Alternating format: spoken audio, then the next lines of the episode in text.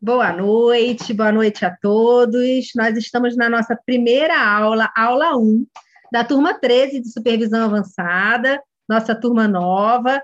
Já tem um monte de gente boa aí nessa turma. Algumas pessoas falaram que não vão poder assistir essa primeira aula, e aí está gravada também para isso. Temos também convidados, temos alguns convidados da turma de Portugal e alguns convidados VIPs aqui para a turma de hoje, tá bom? Hoje eu vou falar com vocês de alguns temas é, especiais que eu peguei para a nossa primeira aula, né? São duas coisas que eu queria falar com vocês e estou aqui para tirar todas as dúvidas e tudo mais. Primeiro, quero falar de como que está assim a, a rotina do Kid Coach, né? De como que a gente faz para organizar a nossa vida como um Kid Coach. Claro que eu não vou conseguir dar todos os detalhes aqui para isso, né? Precisaria de um, de um processo de coach inteiro para isso.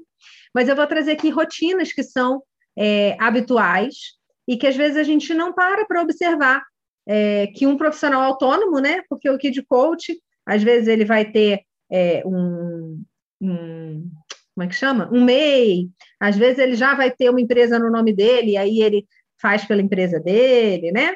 Às vezes ele vai receber, por exemplo, vai trabalhar, fazer uma palestra numa escola, recebe por RPA, tem várias formas de a gente trabalhar, e essa opção é, é sua com o seu contador. Mas a gente precisa ter essa pegada profissional, tá? Para a gente conseguir realmente colocar o Kit Coach na nossa carreira, não só como um estudo, não só como uma vivência dentro da nossa casa, que já é muito importante, né? Nada mais importante do que transformar a nossa família.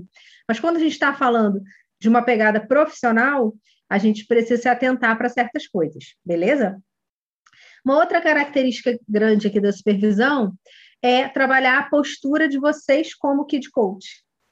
Eu sei que é muito novo para muita gente, né? Tem gente que nunca fez um atendimento de, de nenhuma natureza na vida. Então, trabalhar essa postura é super importante. Tem gente que é o contrário, como eu, às vezes já fazia atendimento, às vezes está cheio de vício que vai atrapalhar na atuação como kit coach, né? Então, às vezes você é educador, você é da área da saúde, e aí você traz isso, e às vezes no atendimento como kit coach pode te atrapalhar. Então, a gente vai ver o que, que ajuda e o que, que você precisa dar uma filtrada, tá bom? E também a gente foca muito na supervisão nos casos de atendimento, no que a gente chama de cases. Então, aqui na supervisão avançada, né, é o único lugar que você vê um caso de atendimento do início ao fim. Eu conto para vocês como foi meu primeiro contato com a família, como que surgiu esse caso, né? Essas conversas assim que vocês têm até muita curiosidade para ver ali como faz o fechamento, né? Seja já numa conversa ou dentro da primeira sessão. E depois a gente vai passo a passo vendo os casos, tá bom? De atendimento, vendo detalhes. Então, trago para vocês os percalços, os perrengues que eu passei quando eu atendi, é, o pulo do gato, né? O que, que fez ajudar ali a dar essa virada. Os colegas de vocês, que também são aqui da turma, né? Fixa, vão trazendo, né, nas próximas aulas, é, e quem já tiver com atendimento hoje já pode trazer hoje, é, vai trazendo suas dúvidas, como está funcionando seus atendimentos e tudo mais. Beleza? Então, quero ouvir um pouquinho, a gente está num grupo pequeno, quero ouvir um pouquinho de vocês, como que vocês estão hoje, para eu ver, assim, né, como que eu aprofundo para ajudar cada um. Beleza? Estou vendo, tô vendo Sabrina, Paula está por aí, Ana Isabel está por aí, Sara Lopes, Suzana e Edna. Beleza? Tudo bem, Sabrina? Como é que tá por aí? Como é que tá o Kid Coach na sua vida? Está em que momento? Está momento estudo? Está momento já estou atendendo? Fala um pouquinho para mim. Seja bem-vindo. Um pouquinho de cada. Eu estou atendendo, mas também estou estudando, porque é, é, muita dúvida e são coisas novas que eles vêm trazendo e, e saber lidar com tudo isso é, é, é difícil, assim, porque né, eu tenho a dúvida assim de vai que eu falo errado, né? Então, toda essa questão, assim, então, estudando Sabrina, bastante. Sabrina, olha que boa notícia. Você fala errado, a não ser que seja, assim, uma coisa muito que você tirou, assim, muita cartola, dá para consertar numa próxima sessão. Eu gosto de falar isso, gente. A Márcia costuma dizer, né, que não é cirurgia de barriga aberta. E não é mesmo, gente. Vocês não estão fazendo medicina, então já tem esse alívio, né? A gente não vai matar ninguém. Se a gente errar tudo, olha, eu estou há cinco anos no Kids Coaching, né? Vivendo de Kids Coaching, sendo mentora e trainer. Eu acho que, olha, acho que eu vi umas duas vezes assim que eu falei, gente, esse atendimento acho que está difícil ter, espremer para ter saído alguma coisa boa dali. Assim, aquele que fala assim, foi uma muito ruim mesmo. O que, que aconteceu, vamos dizer, com esses dois que foram muito ruins, que eu vi em cinco anos, assim, dois que eu falo assim, é, tá difícil arrumar uma coisa para elogiar aqui. Gente, não aconteceu nada, só não ajudou a família. Não piorou a família. Ó, Jéssica chegou aí agora, tudo bom, Jéssiquinha? Que maravilha você estar tá aqui com a gente. Jéssica já está na supervisão, Edna também já foi da supervisão, a Ângela também já está na supervisão. E aí eu vou depois contando um pouquinho delas para vocês que elas deixam. então, assim, cara, vai passar perrengue, né? Eu conversava muito com a Jéssica antes dela vir para a supervisão. E tem coisa que é arregaçar as mangas e fazer. Esses dias eu estava conversando com uma aluna, ela falou: Ah, estou estudando muito, sabe, Sabrina? Ela falou: estou estudando muito para ficar bem segura para atender. Falei: peraí, vamos ajustar essa frase. Estude muito, mas se você estudar para ficar segura para atender, você não vai atender. Você vai estudar muito, em algum momento, equalizando suas crenças, né, ou tendo uma supervisão de suporte, que aí você fala assim: não, eu vou atender, e no preparo da sessão eu posso perguntar para a Deise, quando eu voltar, se eu der uma batatada, eu posso perguntar para a Deise. Você vai criar outros subterfúgios, você vai ter amigos que estão atendendo como você, né? Então, assim, a turma da Jéssica, por exemplo, é muito legal. Elas falam, elas trocam uma com a outra, né? Ali no grupo, se apoiam também no privado, isso é muito gostoso, porque você fala, gente, foi ruim e não foi ruim só comigo. E, pô, foi maravilhoso e que legal, né? Como é bom a gente poder ter gente que está comemorando ali a nossa vitória também, né? Eu falava isso com a Ed nessa semana, da gente se associar a pessoas que estão indo para frente. E, gente, é difícil? Eu, vocês sabem que eu não minto. Não é fácil, é uma atividade profissional como outra qualquer. Tem gente que acha que vai mandar 10 WhatsApp para os coleguinhas, amigos, e, e, vai ter um monte de cliente. Isso não é real. Isso não é real, tá? Eu vou, eu falo as realidades aqui para vocês.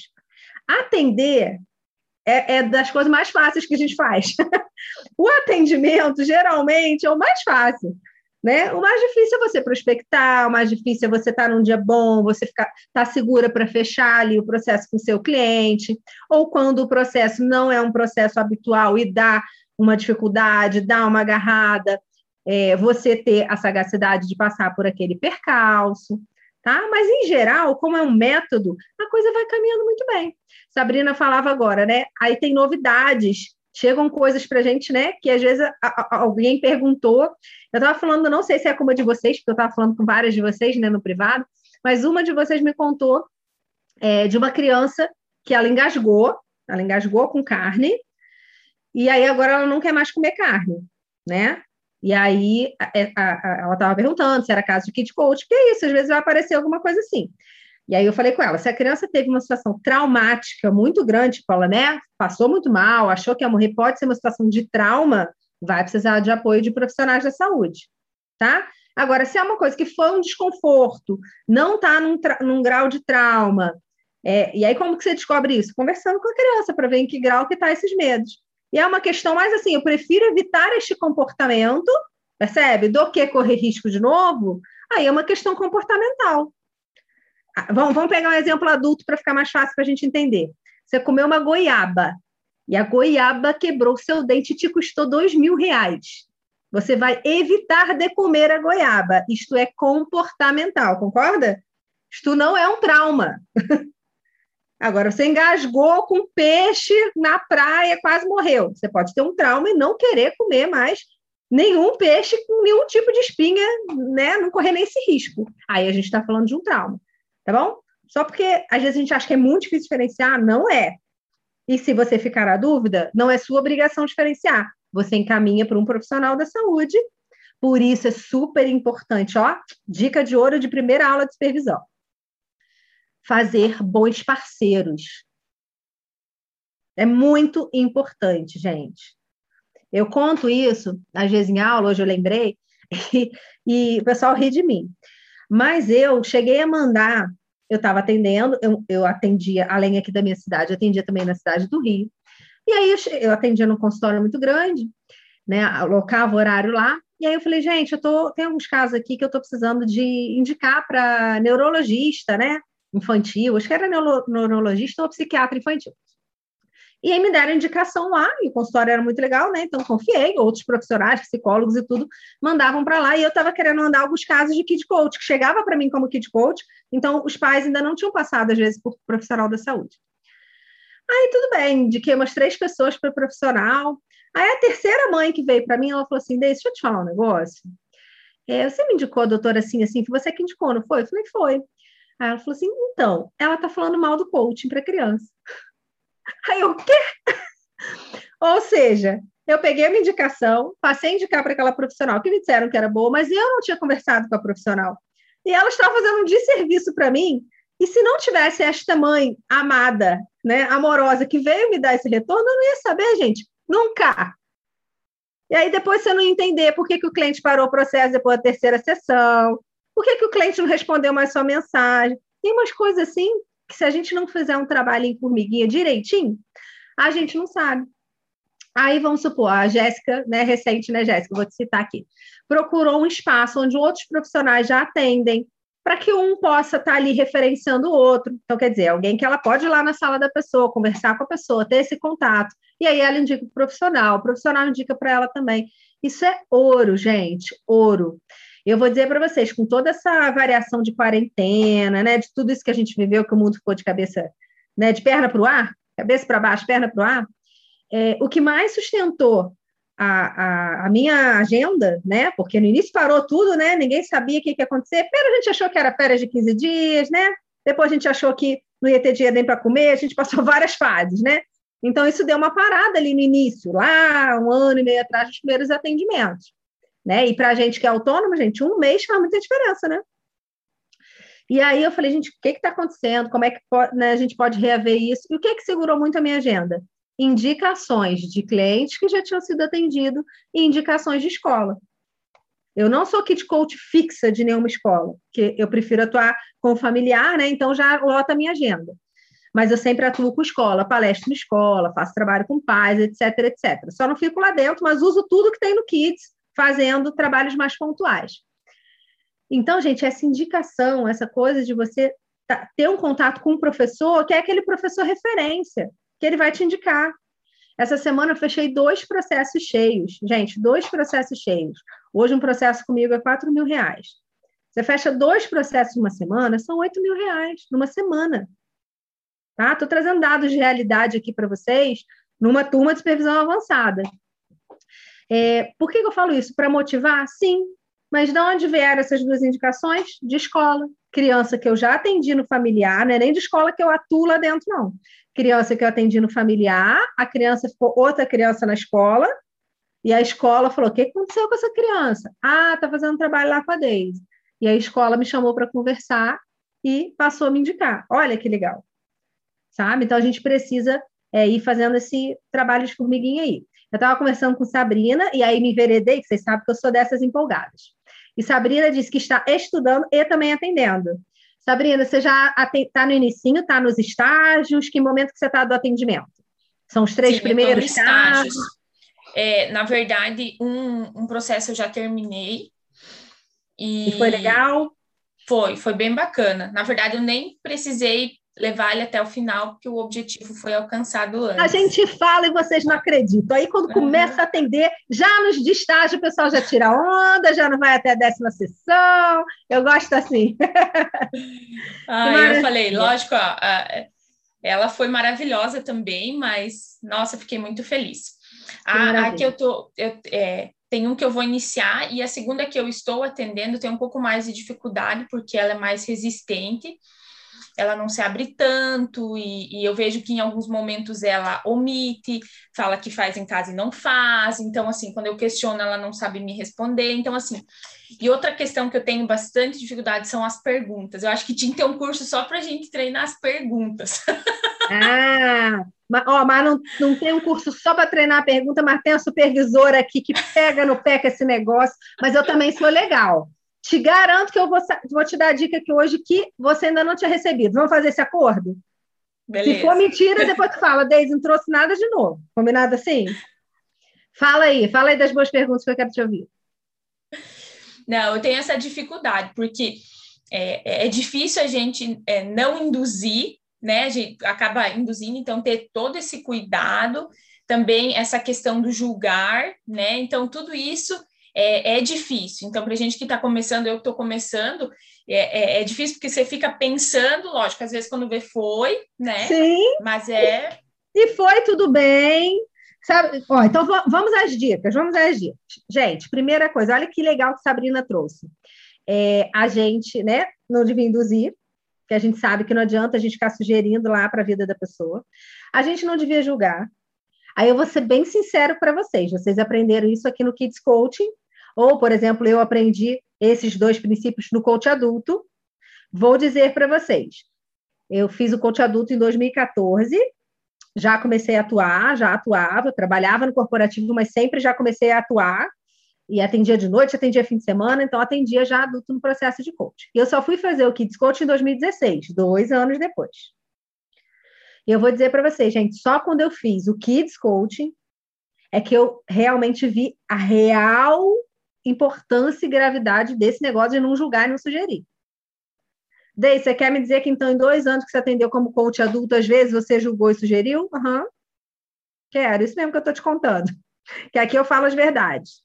Por quê? Porque a gente, igual vocês, igual a Sabrina falou, quando eu vi, foi, já foi, e é isso aí. Quer dizer, você está se colocando no, no trabalho, né, em prática, você não vai ser perfeito na primeira semana, nos primeiros meses. Não vai, gente.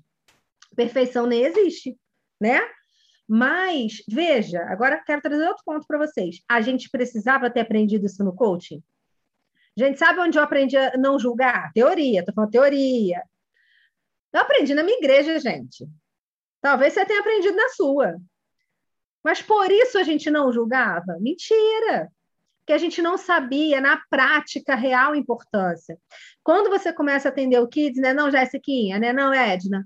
A gente julga, a gente fala assim, putz, a, a mãe se sentiu atacada. Você percebe que deu errado. Você percebe na hora. A mãe tem uma reação estranha. A mãe não volta na próxima sessão. Você entende? Você não vai deixar de julgar porque falaram para você que é feio. Porque é isso que a gente aprende às vezes na igreja, né? Ou quando a gente faz um, um curso qualquer que não tem, que não, que não faz o link com a prática. Quando a gente vê o link com a prática, você vê que quando você erra na mão, dá um ruinzinho do outro lado. Entendeu? Hoje eu fiz uma pergunta para um menino que eu atendi.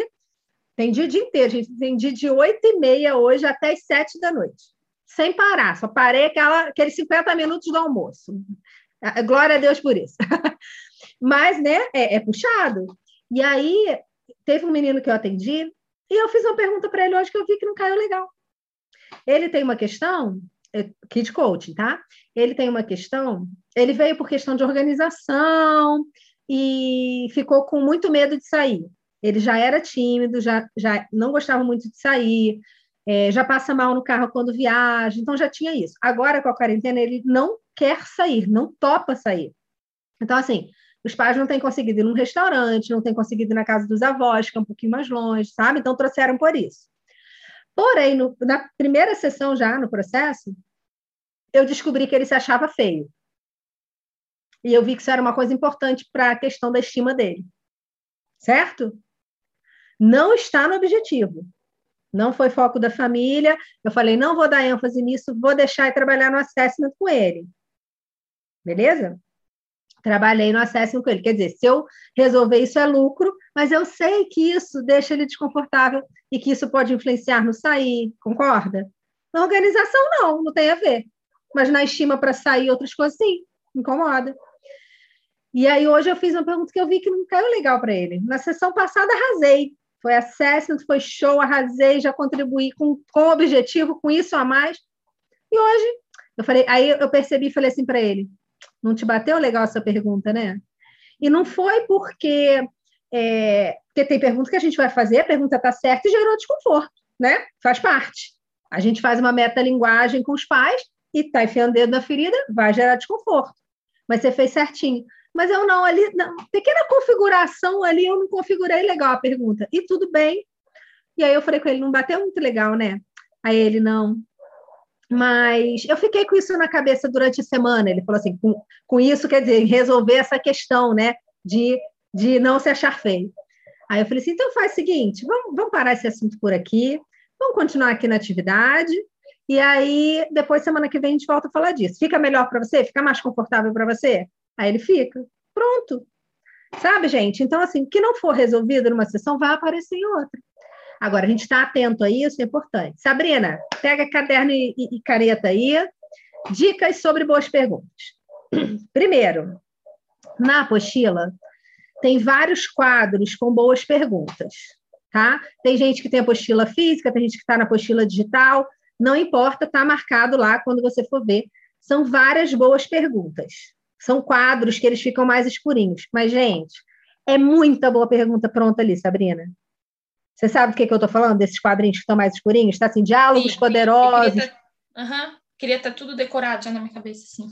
Então, eu, sabe, eu, Sabrina, quando eu estudei, né, não tinha essa organização tão bonita. Não, né? Gente, hoje isso é um livro reconhecido, a gente pode chamar de livro porque ele tem um reconhecimento de livro, né? Tem reconhecimento internacional. Quando eu fiz, não tinha nem apostila, nem digital, nem, nem papel, nem nada. Mas é, isso aparecia de outra forma, aparecia nos vídeos, aparecia para a gente de outra forma que hoje para vocês não aparece. O que, que eu fiz, gente? Eu fui escrevendo pergunta por pergunta dessas que aparecia prontas. A Márcia vezes estava falando no vídeo, ela dava um exemplo. Por exemplo, quando a criança é, não dorme no próprio quarto, aí a gente pode perguntar assim, assim, assim. Se ela falasse no vídeo, eu pausava, anotava a pergunta de exemplo que ela deu. Entendeu? E para a gente, isso que hoje para você está impresso ou está eletrônico bonitinho, parecia como se fosse num PDF mais inicial para a gente. E eu parava e fui rascunhando, rascunhando, rascunhando. Eu sei que da, da turma 1, na época, eu fiz mais de 100 perguntas que já vinham prontas no curso. E eu sei que hoje tem bem mais que isso. Por que, que é legal vocês fazerem um apanhado desse? Se você tem apostila, você pode ir grifando, né? Você pode ali só reforçando esses quadros ou sabendo onde está. Ah, não, mas eu quero organizar e deixar as perguntas todas aqui no meu, no meu arquivo organizadinho já. Pode também. Qual é a sacada principal? Deixa eu, deixa ver se tem alguém aqui perdido, peraí, para o povo não ficar bravo comigo, que às vezes eu esqueci de admitir o povo, gente, só um instante. não, foi. Ó, tem um aqui, tem Samanta chegando, beleza. O que, que acontece? A grande sacada é ver qual é o início da pergunta. Em geral, o início da pergunta é uma super sacada, beleza? Ângela linda, vi que você chegou aí, tudo bem, meu amor? Tá acompanhando com a gente? Abre aí para me dar um oi. Beleza. Se quiser falar, abre aí para falar, a casa é sua.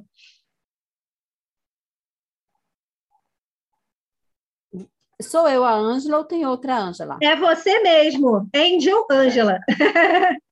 Hoje é só você. Ah, muito bem. Tá, tudo bem. Estou acompanhando bem direitinho. Isso. Por que que, que acontece, Ângela e turma? É muito material que tem nessa formação. A gente não está acostumado a fazer uma formação tão rica. É, eu né, sou trainer, sou mentora com outras amigas que são trainers mentoras. Eu atendo há cinco anos, a outra treina há três anos. E às vezes uma fala com a outra. Deise, onde é que está isso aqui mesmo? Eu falo, Marina, onde é que está não sei o quê? Dani, onde é que está não sei o quê? Por quê? É muita coisa. E às vezes você pega um caso, por exemplo, eu pego um caso informal agora, um assunto que eu nunca peguei, aí uma ferramenta que eu não tinha dado tanta atenção, para aquela família, eu falo, cara, eu tenho que saber onde é que está essa pergunta aqui, sabe? Então é legal você manter o grupo para você também ajudar, ou estar tá numa supervisão que a gente sempre localiza para você. Beleza? Então, primeira coisa, sacada do início da pergunta. Exemplo, pergunta que Kid Coach não usa. Vocês não vão achar isso aí. Mas aí pode anotar agora e fazer aquele xizinho em cima se você quiser, para já dar aquela bloqueada boa aí no seu cérebro. Que tal por que, que o início que tal, que a gente usa muito na nossa vida, né? E profissionalmente a gente quer falar bonito às vezes, que tal se você fizer não sei o que com seu filho? Não, porque o que tal é o início de sugestão. Coisas boas para a gente investigar o cenário com a família, que a pergunta ela é sempre para a gente entender a realidade da família, certo? Qual é aquele cenário ali que hoje, por exemplo, está com o problema X e que a gente vai ajudar a resolver e alcançar lá o objetivo e não ter mais aquele problema ali. Pergunta boa. Me fala o que, que você já fez sobre isso. Vamos listar. Às vezes a mãe fala aquela famosa frase, né? Ah, eu já fiz tudo para ele comer, já fiz de tudo para ele estudar. Você acolhe, bota essa palavrinha aí, grifa ela, acolhimento, é super importante, a primeira coisa que a gente vai fazer. E aí a gente começa a encaixar as boas perguntas aí que Sabrina tanto deseja. E aí a gente começa a ajudar essas almas, perguntando, por exemplo, vamos listar? Aí você pega o flip chart mesmo, vem aqui e começa a listar. Gente, normalmente não passa de três itens. Tá? Às vezes, realmente, a mãe vai te falar, é, eu já forcei, é, eu já deixei como eu queria, o pediatra mandou deixar passar fome, eu deixei passar fome. Às vezes a mãe tem ali alguns itens. Gente, acho que eu nunca vi mais de cinco.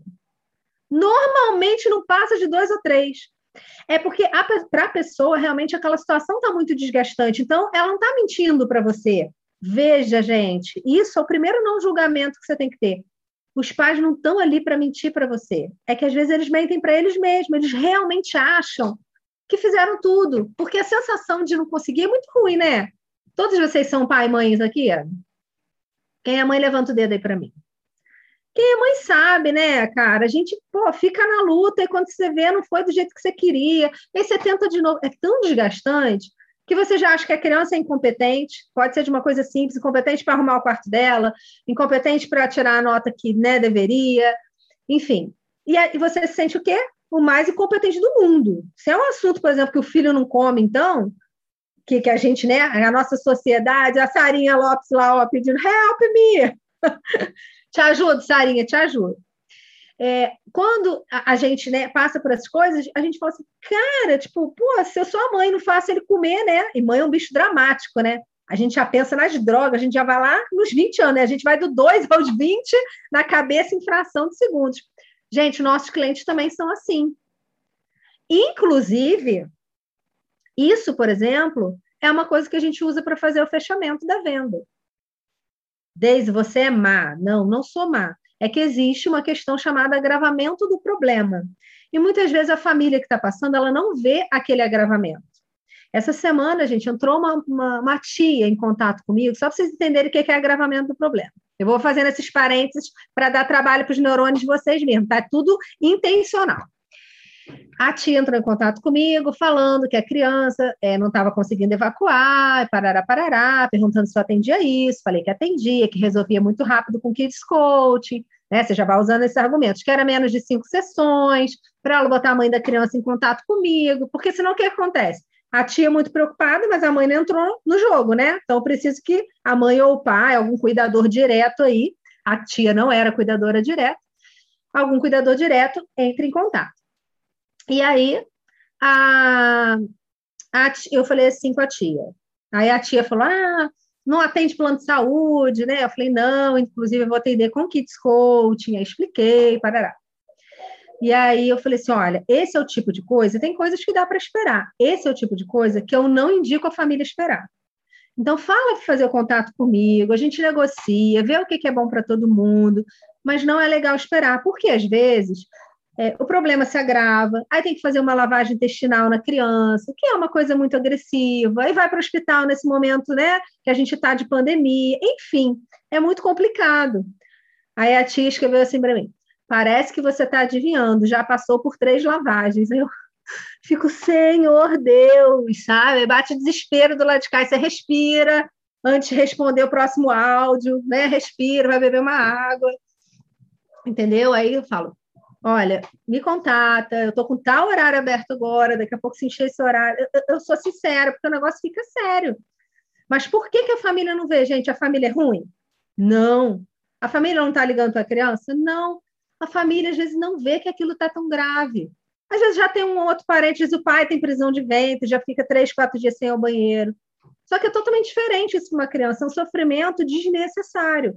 E não é uma coisa física, é uma coisa comportamental que ele pode resolver muito mais rápido com o apoio dos pais, sabe? Quando é um problema físico, é um problema físico, vai ser resolvido por médicos, tá bom? Também acontece, também existe. Muitas vezes é, precisa dos dois, né? O nosso trabalho mais do médico associado tá? Então, é, a gente ajudar a família, que, que é o agravamento do problema, é a gente falar real, olha, isso não se espera, isso é, isso é uma situação que pode se agravar muito rápido. Isso ajuda a gente a fazer a venda? Claro que ajuda, gente, mas a nossa intenção principal é não deixar essa família ter um problema muito mais sério. É não deixar, por exemplo, quando é algo emocional da criança, né, mais sério, deixá-la desenvolver um transtorno, por exemplo, um transtorno, uma doença psicológica, ela não teria se fosse trabalhado logo. Tem coisa que pode esperar. Você vai atender um pai, ele vai falar, ah, tem a questão alimentar e tem a questão da nota. Não, então vamos ver agora priorizar a questão da nota, porque já estamos no segundo semestre, a questão alimentar está ruim, mas não está grave, não tem nenhuma taxa grave, pode aguardar mais um pouquinho, entendeu, Sarinha? Então não desesperem, não. Se tiver com as taxas críticas, me chama no privado, que a gente precisa atuar rápido, tá bom? Se for questão comportamental, eu vou te ajudando aí. Não deixe de me chamar, não. E aí, no grupo aqui na supervisão, o pessoal também, os alunos, né, vão trazendo os casos da sua família também, e a gente vai ajudando. Claro que não é um processo, é um apoio aqui, né, ilustrativo de aula, mas costuma ajudar muito. E claro que nada impede de uma atender, né, o filho da outra. Você treina, a família assina para você o seu estágio, isso é ótimo, você dá resultado lá na casa do colega. Melhor impossível, né? Fica bom para todo mundo. Então, isso também acontece, né, Jéssica? Gente, continuando as boas perguntas. Fechei, então, o parênteses do exemplo. Sabrina, eu já vi que você é perspicaz. Então, guarda essa dica. O que você tiver vontade de falar, você transforma em pergunta. Então, vamos supor, você está ali atendendo a família. Aí veio um negócio, vou chamar assim, veio um negócio na sua cabeça que você não sabe se é uma visão técnica, um julgamento, veio um negócio né? Então você pensou assim, por exemplo, nossa, o marido fala um troço desse, como essa mulher se sente, né? O marido falando um troço desse aqui na minha frente, né? Acontece, Jéssica? Acontece, Edna? Aí a gente pergunta para fulana que está ali na sua frente, Maria, como você se sente quando o João falou isso?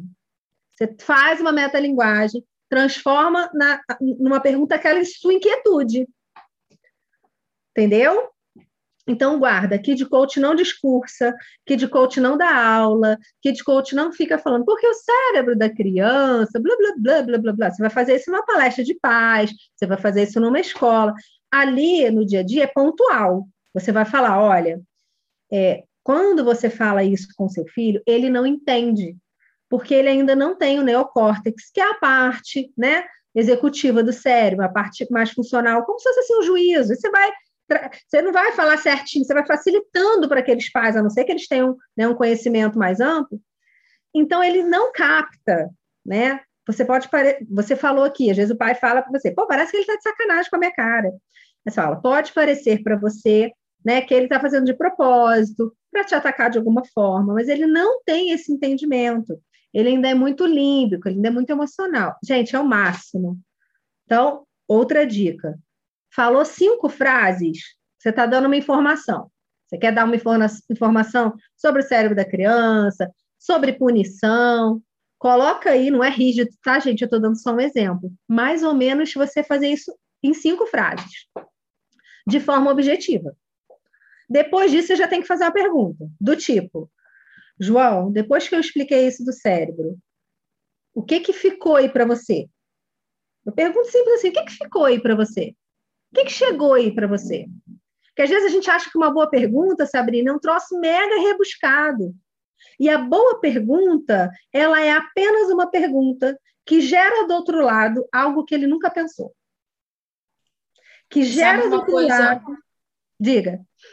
É, uma, uma coisa que me pega bastante, especialmente nessa coach que eu estou atendendo, é, faz a pergunta e ela fala, não sei. Aí eu falo, mas se você soubesse, como seria? Mas igual, não adianta, não sai.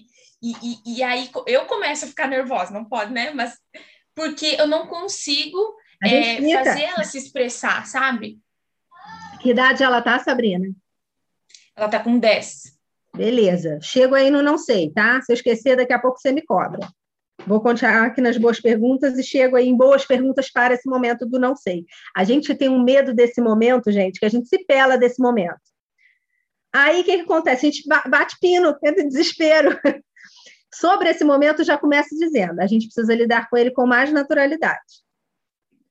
Quando seu filho fala não sei em casa, a vida segue, certo? Você pergunta, você quer isso ou aquilo? Ele fala não sei. Você vai escolher um dos dois e vai dar para ele comer, né? Assim. Então, no atendimento, a gente também tem que levar isso com mais naturalidade, mesmo que você pense assim: poxa, ofereci para o meu filho isso e isso, ele nunca está escolhendo. Eu estou achando que está meio estranha essa questão dele não né, é, é, expor a sua escolha, a sua vontade. Mas você não vai ficar nervosa ali na hora com isso, você vai deixar para resolver aquilo ali na próxima situação. E a gente no, no atendimento nem precisa fazer isso, senão a gente se desespera muito, se perde, se cobra muito, entendeu? E pressiona o outro. Aí, às vezes, a criança fica num clima que não é bom para a sessão, não precisa, tem outras formas. Então, gente, ó, isso é ouro. Vamos recapitular aqui rapidinho. Não discursar, então vai falar alguma afirmação, alguma informação que vocês aprendem lá naquele exercício. Quem é do KCIM, quem é do KCP, que já aprendeu sugestão, informação, quando você for fazer isso, é resumido, tá bom? Não faz discurso. Beleza? Aproveita as perguntas que já estão prontas na apostila. Você pode decorar, você pode treinar elas, mas você não precisa decorar tudo certinho, por quê? O que mais importa é o início. Então, vai lá no início das perguntas e fala assim: ó, esse é um início aqui que eu posso usar para vários finais de frase. Então, você vai começar a saber criar essas, essas perguntas. No exercício da menininha, no módulo 2, por exemplo, né, que é aquele que a menininha está no vídeo, que ela não está querendo fazer o dever de casa no feriado, que ela culpa Deus, né, que ela é muito esperta e fala que a culpa é de Deus. Aquele ali é ótimo, né, Sara? Você vai é, pegando ali como criar boas perguntas. Ali já tem várias dicas. Porque ainda tem uma dificuldade, né, gente? Kid Coach não cria boa pergunta só para a coisa funcionar, não. Tem que ser legal e divertido. Vocês estão achando o quê? Nós não somos tipo, qualquer profissionais, não, gente. Nós somos a nata da sociedade, entendeu? Porque não é só fazer o menino tirar nota, é fazer o menino tirar nota se divertindo. É fazer a mãe ajudar o filho a estudar e melhorando a conexão, melhorando a relação e sendo legal e agradável. Não é para qualquer um, não. Vamos falar a realidade, né? Já que todo mundo tem filho em casa, a gente sabe como é que é. Beleza? Não é só fazer comer nessa área, é fazer comer, ser legal e ensinar para a vida inteira. Jesus! É suado o negócio. Beleza? Então, essas dicas são super importantes aí. E a última foi: o que você pensar em falar transforma em pergunta. Porque só nisso você já vai cortar um monte de sugestão, um monte de julgamento. Outra que eu falei, não se cobre de achar que a boa pergunta é uma pergunta mega rebuscada. Não. Eu pergunto assim: como é que bateu isso aí para você? Bateu legal? Bateu difícil? Outra coisa que a gente usa muito. Me fala mais sobre isso. Você fez uma pergunta, a pessoa te dá aquela resposta. Não é um não sei, mas é quase um não sei. Aquela resposta bem concisa, bem, bem resumidinha. Gosto, não gosto, né? Minha mãe isso, meu pai aquilo, bem resumidinho. Aí você fala, me fala mais sobre isso. E bota seu corpo para frente, demonstra, sabe? O nosso corpo, gente, fala muito. A nossa entonação de voz fala muito. É, no módulo 3, que fala de comunicação, inclusive a comunicação não violenta e todas as outras as nuances ali da comunicação. Essa aula é show, gente. Essa aula não tem qualquer curso, não. É muito legal. É quase um, uma orientação de oratória ali dentro do, do módulo 3. É, usa, que faz toda a diferença. Faz toda a diferença. Você botar o corpo para frente, você botar o corpo para trás, você demonstrar que surpreendeu. Às vezes eu estou numa sessão com os pais, o pai fala um negócio assim, que tu pensa assim, como que ele não tem vergonha de falar isso? Né? Aí ele fala um negócio, aí eu faço assim: é sério isso? eu procuro falar um é sério, agora que eu já estava rindo, mas eu procuro falar um é sério, assim, bem no meio do muro, para ele não saber se eu estou julgando, o que, que eu estou julgando para lá ou para cá, sabe? Eu falo assim, mas, mas isso é sério? É sério mesmo? Isso acontece assim? Aí o pai não sabe se eu estou apoiando se eu estou criticando, entendeu? Aí às vezes ele mesmo ri. Aí ele fala assim: não, é que, né, assim, quando eu era criança pequena lá em Barbacena, foi assim que eu fui criada, entendeu? Aí ele traz aquilo ali, aí você já vai trazer outra aula lá do módulo 6. Então, quando a gente dá uma, uma, uma leveza, uma, uma tranquilidade maior, é muito bom. E aí acontecem as revelações. É aquela hora que os pais estão trazendo a criança por causa dos eletrônicos, e aí o filho também entrega os pais que eles não saem do eletrônico, sabe? Então, as nossas entonações, é muito importante, não só as perguntas. Sabrina, usa seu talento aí, confia, confia. Então, não só queira fazer boas perguntas, mas pensa a forma que você vai entregar essas boas perguntas. Talvez você fique craque no início em 20 boas perguntas. Então, assim, eu vou ficar craque nessas 20. Essas 20 também eu vou fazer com várias entonações, expressões diferentes. Vou treinar essas 20, porque 200, né, às vezes não dá para treinar. E eu vou deixando as outras aqui na manga. E aí, conforme eu for atendendo mais casos, a coisa vai fluindo melhor. Quando a gente tira esse peso das boas perguntas, vou dizer para vocês, já alivia muita coisa. Tirei um pouco dessa carga hoje? Diz que sim para eu dormir feliz. Maravilha. Gente, acolhimento. Usem muito a paráfrase. A paráfrase está lá no módulo 8, que é em vendas, tá? Está lá no módulo 8, porque a paráfrase ajuda muita gente a vender, mas na verdade a gente usa a paráfrase o tempo todo. Como que de coach você pode usar uma paráfrase até para ganhar tempo para pensar na boa pergunta. Olha essa dica, Sabrina. Então eu digo, Jéssica, deixa eu ver se eu entendi. Você está falando que com a sua filha acontece assim, assim, assim, assim? E normalmente é até às 10 da noite?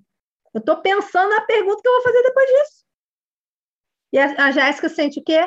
Ouvida, entendida. Ah, pô, ela tá vendo como é que é na minha casa, ela tá vendo como é que é com a minha filha, sabe? Então, é até uma estratégia para isso, mas principalmente para acolher, para você colocar depois uma metalinguagem, que às vezes você quer trazer uma coisa à tona, colocar o dedo na ferida. Então, o que é a metalinguagem, gente? É você trazer algo que foi dito, mas não foi dito tão claramente assim, algo que está velado. Ou não foi dito, apareceu num gesto, Apareceu, às vezes a mãe fala uma coisa, a criança fisicamente demonstra outra. Você pergunta para a criança, às vezes ela fala assim, é, aham, né, tipo, concordando com a mãe, mas você vê que ela não está concordando. Ou a mãe fala assim, não, eu fico muito tranquila de deixar meu filho com meu marido. E aí a mão está assim, você vê que é aquela mãe que não deixa o pai levar a criança nem no banheiro, ela acha que o cara é um zero à esquerda, mas ali ela fala: não, claro que eu confio, é pai do meu filho. Mas você vê que não é por aí. Aí como é que a gente faz a metalinguagem? Observei que na hora que você falou, que fica super tranquila de deixar com ele, você estava assim apertando as mãos. O que, que significa para você? O que quer dizer esse apertar de mãos, entendeu? Você não vai falar, você me pareceu nervosa, você pareceu que não, que não confia. Você não faz inferências e julgamentos. Você vai falar do fato. Qual é o fato? Ela estava apertando a mão. Qual é o fato? Ela estava mordendo a boca. Ok? Eu já descobri um, um, transtorno alimentar que uma cliente minha tinha, até isso foi até em psicologia. Ela era adolescente, ela nunca tinha contado, ela veio por outros assuntos. E eu fiz a metalinguagem um dia dela mordendo a boca. Dali algumas semanas eu fiz a metalinguagem de novo, dela falando, né, fazendo isso na sessão. E daí ela começou a me contar a compulsão alimentar que ela tinha. Olha que coisa. Tá? Então, essa questão do gestual é muito importante. Beleza? Vou para o não sei para dar uma ajudada para a gente fechar esse assunto. Boas perguntas. Beleza? Gente, o não sei, a gente tem algumas perguntinhas aí prontas, como Sabrina já trouxe para vocês.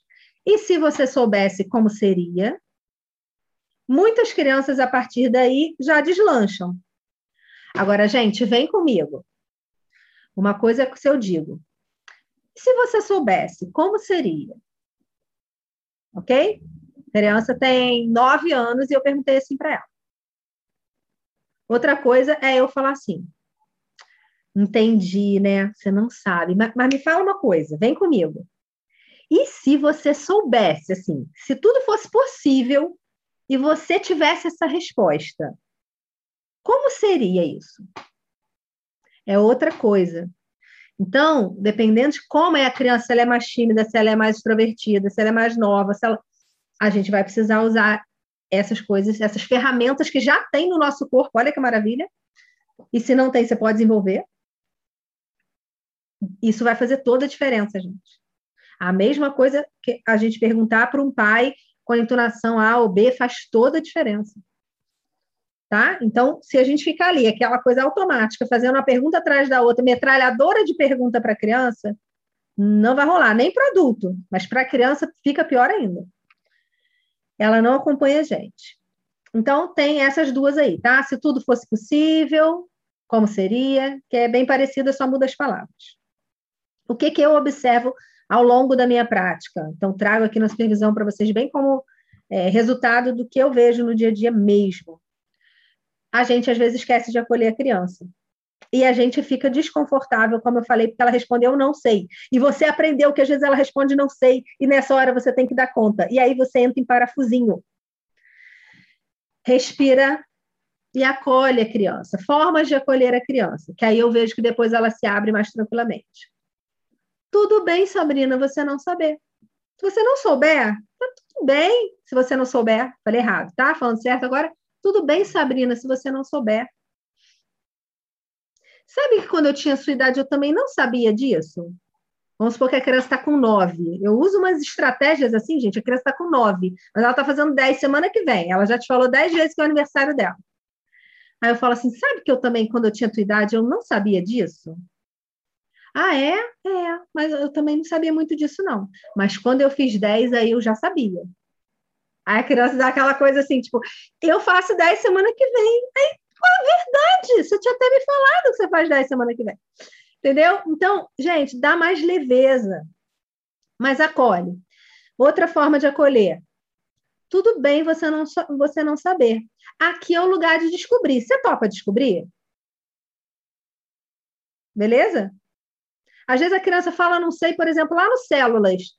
Você pergunta assim: o que que seu pai falaria, né? Ele escolheu lá boneco, a boneco do pai. O que que seu pai falaria para você ter cuidado? Aí a criança fala, não sei, ferrou, porque você tem que trabalhar aquela pergunta ali. Certo? Aí você fala assim, tudo bem você não saber.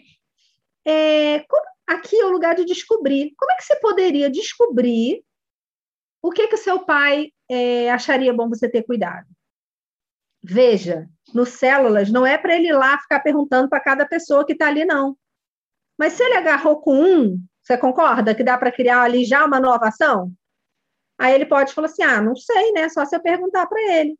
Aí você fala: é importante você perguntar para ele? É importante para você? Você acha que vai te ajudar? É legal você saber com o que, que ele gostaria que você tivesse cuidado? Ah, não acho que faz diferença nenhuma. Ah, então tá bom. Bora para a próxima pergunta, gente. Não sofre. Não fica se exigindo absurdo. Ah, não, seria legal conversar com meu pai. Então tá bom, já vou anotar aqui como uma nova ação, tá bom? Lá no final da sessão a gente vê que dia que você vai querer fazer isso, tudo mais. E segue o bonde. Tá? Tem, tem criança que ela já fala automaticamente. É, ah, eu não sei, mas eu sou curioso. Ou ele lá no assessment, ele falou para você que, era curioso. E você, que é uma kids coach esperta, vai falar: tudo bem você não saber isso da sua escola, isso da sua professora, que você estiver ali falando com ele na sessão. Agora, sabe o que eu me lembrei? Que você falou que você era curioso igual a borboleta, sei lá, não importa o que ele falou. É, eu sou. E como é que um curioso faria, então, para descobrir isso aqui? Então, gente, veja, gente, é muita riqueza que a gente tem na mão.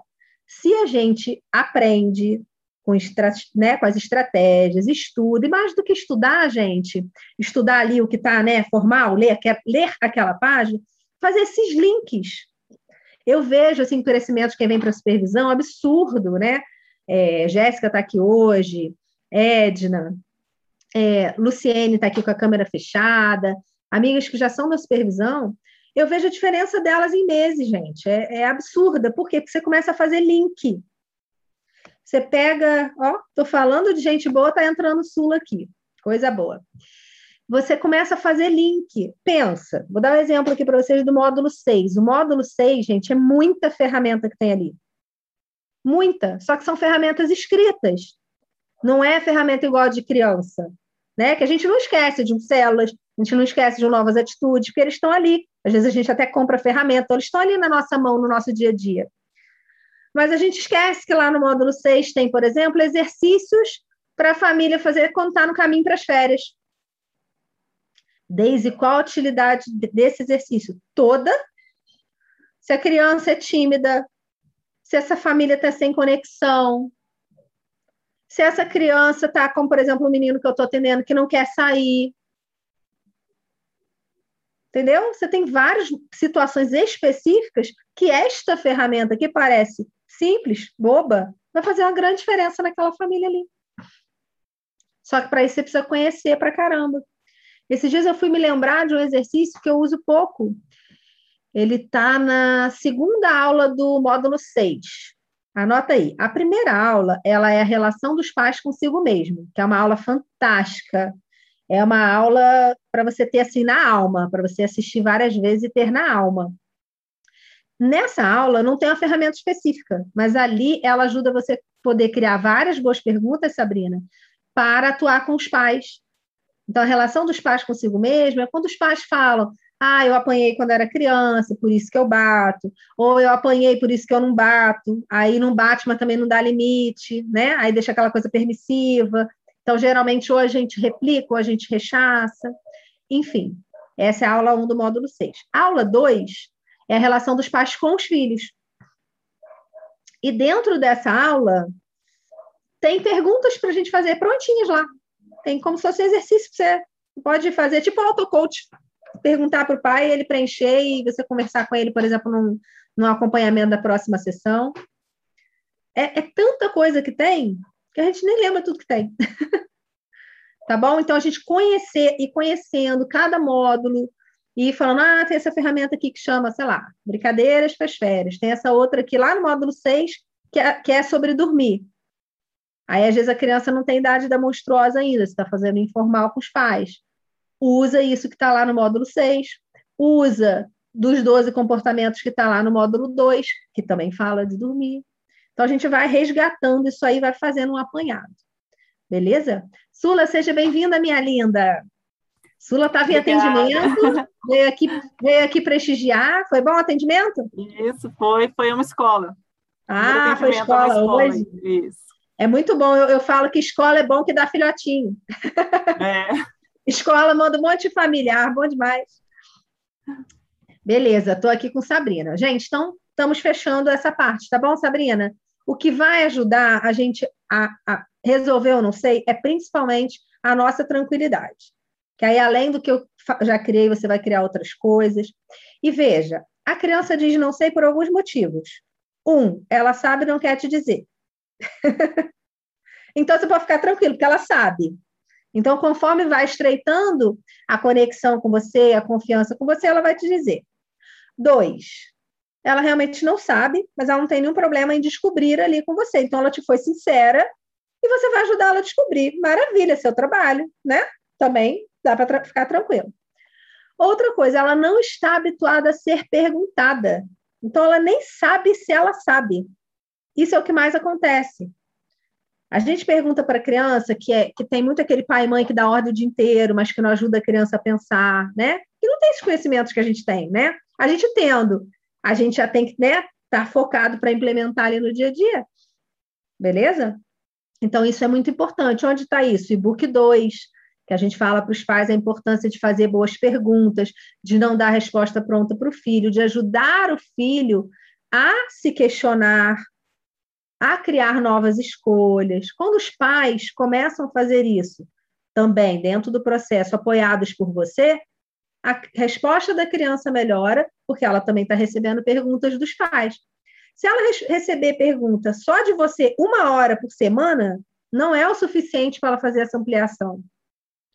Então, gente, trabalhar os pais é logo, sabe? Abre grupo de personal kid coach, se precisar, faz sessão extra dentro do primeiro bloco sente a necessidade e confia. Eu chamei uns pais para uma sessão extra. É raríssimo fazer sessão extra. Eu gosto muito do desenho do Kids. Mas sentir necessidade, faça. Ainda mais quem está começando. E eu chamei os pais depois da sessão do Me Conta Uma História, né? Aí eu já ia fazer novas atitudes e depois já ia fazer a sessão dos pais sozinho. Só que eu quis chamar antes mesmo. Porque o que, que eu vi? é, a, a, o, o perfil da criança estava muito aberto, muito participativo, muito agradável, mas não ia ficar fazendo as ações. Tipo, tava me enrolando. Entendeu? E eu ia fechar o primeiro bloco com uma criança com total condição de fazer, com pais com total condição de participar, mas que não estavam tão participativos, por não entender né, a, a, a dinâmica da coisa, a gravidade do problema, e aí eu chamei esses pais e falei: né? Olha, vejo assim, assim, assim, né? O comportamento dele é ótimo, ele vem, ele aproveita a sessão, ele projeta, ele dá resultado, tá? é rico. Mas na hora de executar os, os, né, as novas ações não está rolando como deveria. E aí eu preciso instrumentalizar vocês, porque vocês que estão lá com, né, com ele no dia a dia, para que isso caminhe melhor. E aí, quando você trabalha bem os pais, os pais crescem, a coisa cresce e aí vai mais robusta, percebe? Então, isso é uma coisa importante, é um dos grandes diferenciais do nosso trabalho, né? A gente trabalhar os pais. Beleza? Maravilha. Samanta, saudade, vi que você chegou, amor, já tem um tempinho, ó. Meu coração todinho para você. Paula Feiteira, tudo bem, minha linda? Tá gostando? Tá Olá. Tá dando para acompanhar aí? Sim, estava aqui até escrever uma pergunta, Deise. Boa noite. Opa! Traz para mim, não, não apareceu. Não, ainda, ainda escrever. ah, já ia escrever, eu chamei na hora certa. Sim, foi mesmo, pensei. Ui. Ó, ô, Paula, o pessoal de Portugal tem prioridade, que eu sei que aí é tarde, o pessoal está no prestígio, Meia-noite e 56. Meia-noite e 56. Olha, olha que lindo, olha que lindo. E o povo reclama, entendeu? O povo de Portugal mega guerreiro, o povo do, do Brasil fica de mimimi, e vou assistir aula. Não, não, gente, é desenvolvimento na veia. É, meia-noite e 56 Paula. aqui. É um privilégio estar aqui convosco. Ah, prazer. Um, a questão que eu ia colocar. Pode trazer. Está melhor, antes de mais, está melhor da sua. Estou melhor. Gente, uma Boa. sinusite chata que não me desagarra, mas estou melhor. Muito obrigada pelo carinho. Sim. Então, a pergunta era: estava aí a, a falar essa questão que era instrumentalizar os pais. E a questão que eu faço é: até que ponto é que que nós podemos partilhar com os pais as novas ações que a criança assumiu. Não Ou podemos. Seja, não podemos. Não é? Portanto, mentira, mentira. Eu falei isso só para mentira. Eu falei isso só para ser dramática. Vamos lá, gente. Ah, ok. É isso o sigilo, Ou seja, a é gente não tem esse hábito, tá? Por quê? O sigilo é da criança. Tem criança, esse menino que eu até que eu citei agora, que é o o que eu identifiquei que ele se acha feio e tal, ele falou para mim assim: acabou a primeira sessão, né, do assessment, aí eu falei: e como que você vai lembrar dessas novas ações? Como é que você vai fazer essas novas ações? Aí ele falou: pode mandar nesse grupo aí para os meus pais que você falou que ia fazer, porque meu celular deu problema essa semana. a gente nem tinha falado de botar ele no grupo do personal kit coach, não, então só tava os pais. E ele naturalmente falou: Aí eu falei, são suas ações, então seus pais vão saber o que você combinou aqui comigo, o que você vai fazer na sua vida ao longo da semana, legal? Aí ele pode mandar. E realmente era tudo que ele tinha acordado com os pais na primeira sessão, sobre se organizar, sobre é, é, expandir essa questão que ele está do receio de sair. Então, os pais estão mega parceiros ali com ele, ele não sentiu necessidade do sigilo. Então, Paula, o sigilo é do cliente. Entendeu? Então, se os pais também acharem que não tem problema a criança saber o que, que eles se propuseram, de levar a criança no parque, de ajudar com o dever de casa, problema nenhum. Okay, Você só não pode correr risco de falar se a criança não quiser. Pronto, é isso que eu queria. Ok, agora nesse caso já percebi. Havia essa abertura, ou seja, a própria criança anunciou que podia, podias partilhar à vontade tudo, ok. Então, assim, se preocupe em fazer a pergunta certa. A pergunta certa não é, não é, posso mandar para os seus pais? Não é essa. É como você vai se lembrar. Por quê? Qual o princípio que a gente está desenvolvendo com ele nessa hora aí? Autoresponsabilidade. Autoresponsabilidade. Muito bem, dona Paula. Autoresponsabilidade, na ponta da língua. Aí, se ele quer essa parceria, você, gente, você vê a família que essa parceria está funcionando, você vê a, a, família que a criança está mandando você mandar para os pais para ver se ela é notada, porque nem dentro do processo é, eles ainda estão dando a atenção devida. Você vai, você vai sentindo esses feelings. Tá bom? Obrigada. Então, o sigilo não é para a gente ficar preocupada com ele, não. Mas se a criança tiver, tem criança que cria uma conexão contigo, que tipo assim, que ela ela tá na sessão contigo, aí ela ouve a voz da mãe e fala assim: a gente já está terminando, né? Minha mãe já chegou. E você percebe que é porque ela não quer correr o risco da mãe ouvir o que ela está falando ali dentro. Ela tá numa ligação ali, ó, você com ela, ela com você. Tem criança que já está mais na parceria com a família. A gente sempre incentiva essa parceria com a família. Por quê? Porque a gente só está uma horinha da semana com ela. Quem vai estar tá lá no dia a dia fazendo a diferença são os pais. Beleza? Combinado, obrigada, Dani. Nada. Gente, quero abrir agora justamente para quem estiver atendendo, quiser falar do seu caso de atendimento, quiser tirar alguma dúvida, ok? Ângela, você tem alguma coisa para hoje, para este momento? Vai aguardar mais um pouquinho, quero te ouvir aí. Caterine, que já está aqui na turma oficial, Ângela, é porque hoje tem visitantes aqui também, tá? Como falei da Paula de Portugal, Jéssica, que veio a brilhantar aqui para gente. Eu quero que a Jéssica é, conte depois rapidinho no final o, antes de você sair, tá, Jéssica? Se precisar sair, você me fala que eu quero que você comente. Que na aula de degustação, a Jéssica fez um compromisso com ela mesma e contou para gente. E aí ela cumpriu a meta e eu quero dar esse gostinho para ela contar, para vocês verem como é que é no dia a dia aí do Kid Coach. Diga, Andy Olinda. Então, é... tchau, filho. Então, eu. Tchau, filho. Tchau, filho. Ele vai dormir, passou por aqui, eu fiquei com Boa noite, filho. Me deu tchau. É. Me deu tchau, eu tive que responder. Isso, fala com ele que a turma toda está mandando beijo, boa noite para ele. então, é, eu estou é, com uma parceria com a escola. Uhum. Né? Eu estou fazendo três coisas ao mesmo tempo. Assim que é bom, isso resume o Kid Coach.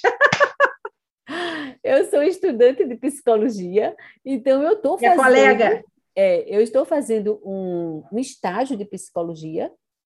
No outro dia, eu vou lá para fazer palestras para os professores, no caso, como se fosse uma formação mesmo, para ajudar, que eles estão precisando Sim. muito. É uma questão grave lá de comunicação, sabe? Oh. É. E uma outra questão, que aí eu fiz essa parceria, que é onde eu vou ganhar dinheiro, porque eles não vão me pagando eu vou ganhar é, as, as extracurriculares, né, da minha psicologia, e vou ganhar dos pais. Então, o foco Show. vai ser os pais. Show. Inclusive, está com a programação, nós fizemos a escola de pais, e estou com programações de fazer é, vários, várias palestras. Também atendendo lá, sabe? A gente está assim com para mandar panfleto, essas questões mesmo, porque já tem alguns, alguns, algumas crianças que são pontuais ali, que realmente precisam de ajuda. Só que tem um detalhe, que essa escola ela não é daquelas escolas de classe alta, é de uhum. classe média baixa. Uhum. Então, elas não vão poder me eu não vou poder cobrar muito para elas, senão eles não vão conseguir fazer. Ângelo, o que, que, é muito? Vou, vou, te, vou pausar, que aí eu já vou ajudando você e a turma. Pois então, muito, é, eu, eu estava pensando em cobrar muito pouco, 150 por sessão, que seria 1.500. Mesmo assim, eu falando com a diretora, ela disse, Ângela, eu acho que eles não vão ter condições de pagar. Beleza, então vamos lá, gente. Vou faço questão de ajudar vocês aqui nisso. Beleza. 150 é o valor que a gente indica aqui para Brasil para começar, tá bom? Paula, Inês deve ter passado esse detalhamento aí para vocês. Se tiver dúvida, tá? Só mandar para ela que ela responde, ou eu pergunto para ela, respondo para você. Okay. O que, que acontece? A gente só fala isso, gente, para a gente não é, baixar o nosso mercado. Porque como a gente não tem concorrência, né, não existe no mundo um método desenhado desta forma para a criança, existe o Parent Coach, que você atende os pais, isso existe em outros países, mas o Kids Coach, que faz atendimento para criança, igual a gente faz, que já desenvolve para a escola, isso não existe, tá? Então, a gente consegue manter um valor de mercado bom.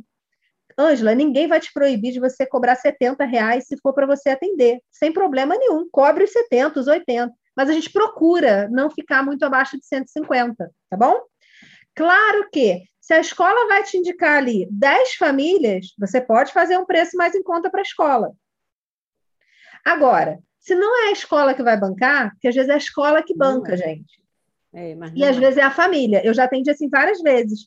Às vezes a escola só oferece o local e você vai fazer o atendimento familiar. Sim. A gente está falando de escola, mas vocês estão acompanhando, né? E a gente está se demorando aqui no atendimento familiar, que, é, que são esses atendimentos pontuais, que pode ser um processo formal ou informal. Você pode estar só com os pais ou com os pais e com a criança. Beleza. Pode durar 10 sessões ou pode ser que na sexta você tenha resolvido com a família, como no processo no seu consultório. Aí você pode fechar o processo, tá? Não se prende nessas coisas, não. O que importa é o resultado. Beleza. Às vezes a escola te cede um lugar.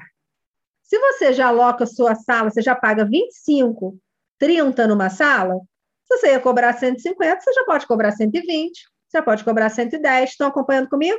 Você não está pagando espaço. Só, só para vocês terem uma ideia, beleza? Aí, às vezes, os pais vão pagar. E às vezes a realidade daquela cidade ali, daquela família, é que vai pagar 100 reais. Tudo bem, não se preocupe com isso. Só não faz muito baratinho lá embaixo, que depois você cria um mercado que você não quer trabalhar nele.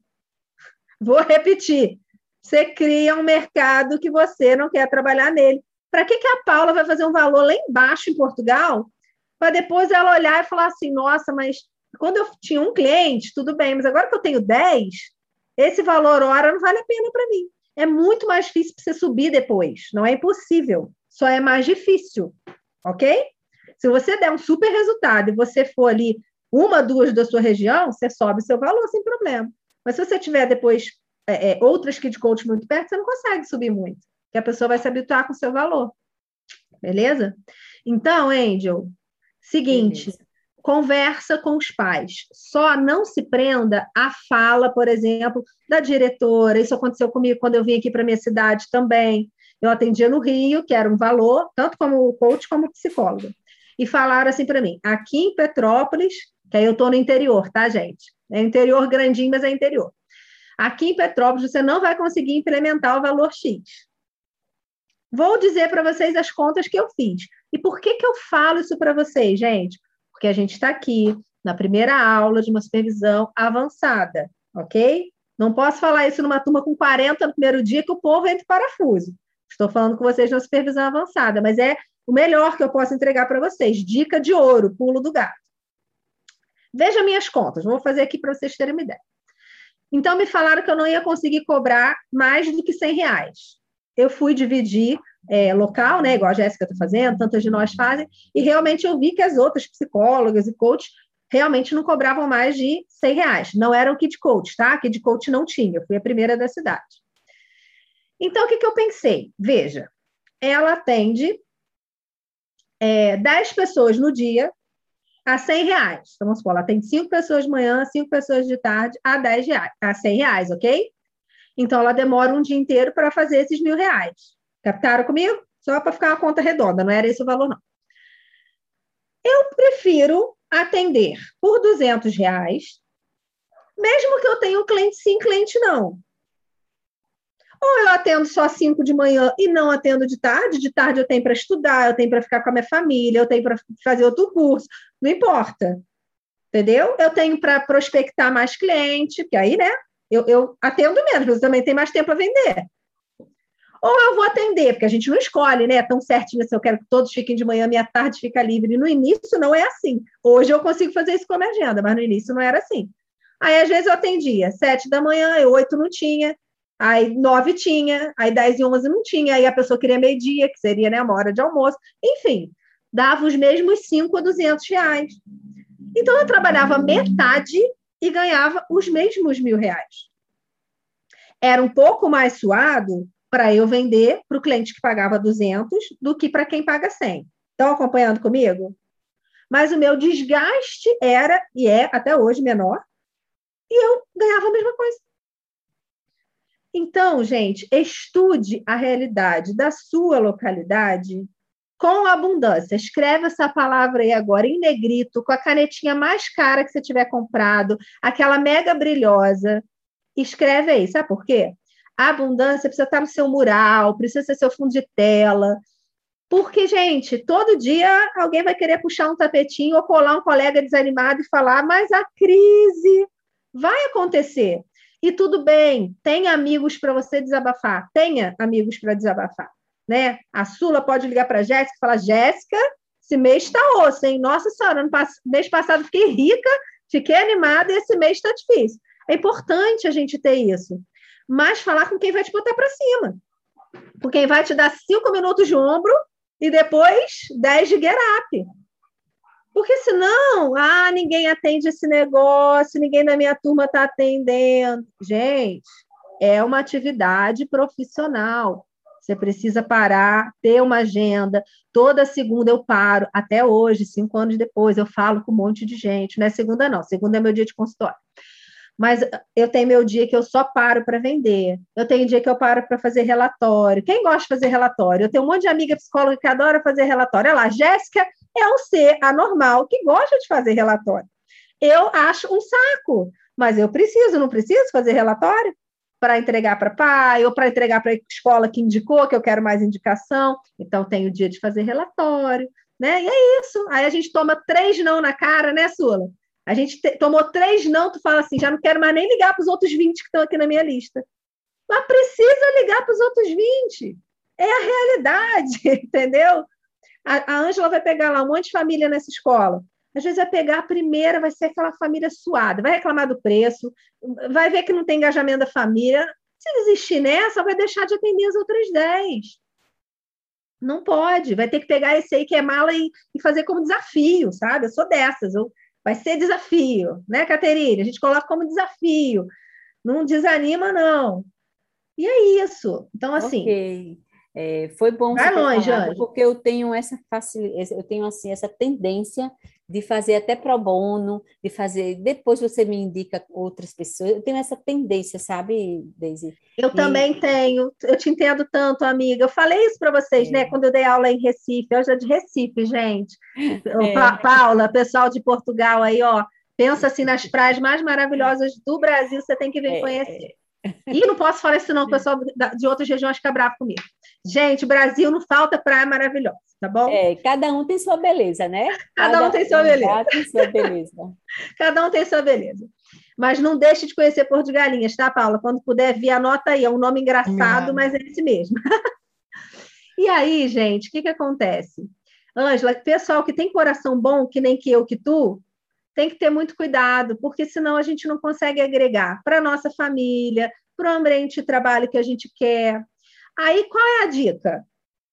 Coloque uma meta. Eu sei que a frase é feia, mas ela é real. Coloque uma meta para a sua solidariedade. Gente, eu vou falar muito a realidade para vocês. Tem gente que vem para o Kids Coaching que já teve sucesso na sua profissão a vida inteira.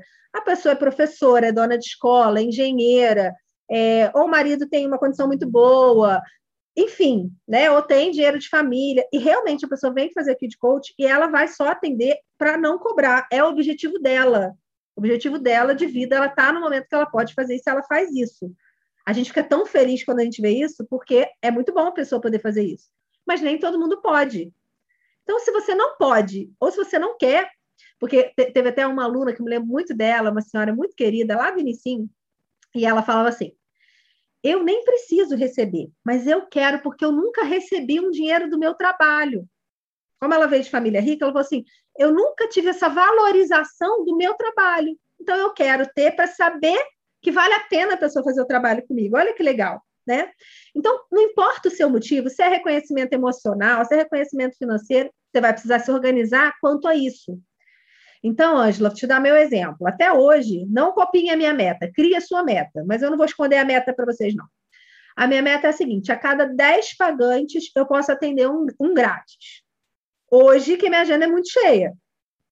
Já teve época que essa meta era 5 para 1, já teve no início que eu atendia pro bono e pagante, tudo junto, tinha 10 pro bono, 10 pagantes. Então, depende de como está a sua agenda. Quando eu comecei a atender o Kids, eu trabalhava no corporativo. Então, minha, minha agenda era apertada, porque eu tinha um trabalho fixo, tinha poucos horários para Kids, né? E para coach adulto e tal. Então, eu não podia fazer muito pro bono. Então, comecei atendendo mais pagantes. Quando eu saí do meu trabalho, eu fiquei com as horas livres. Eu falei, eu vou atender tudo que é assunto tudo que é assunto que eu não tinha pego ainda no Kids pagando. Então, vamos supor, é, a Márcia criou a monstruosa.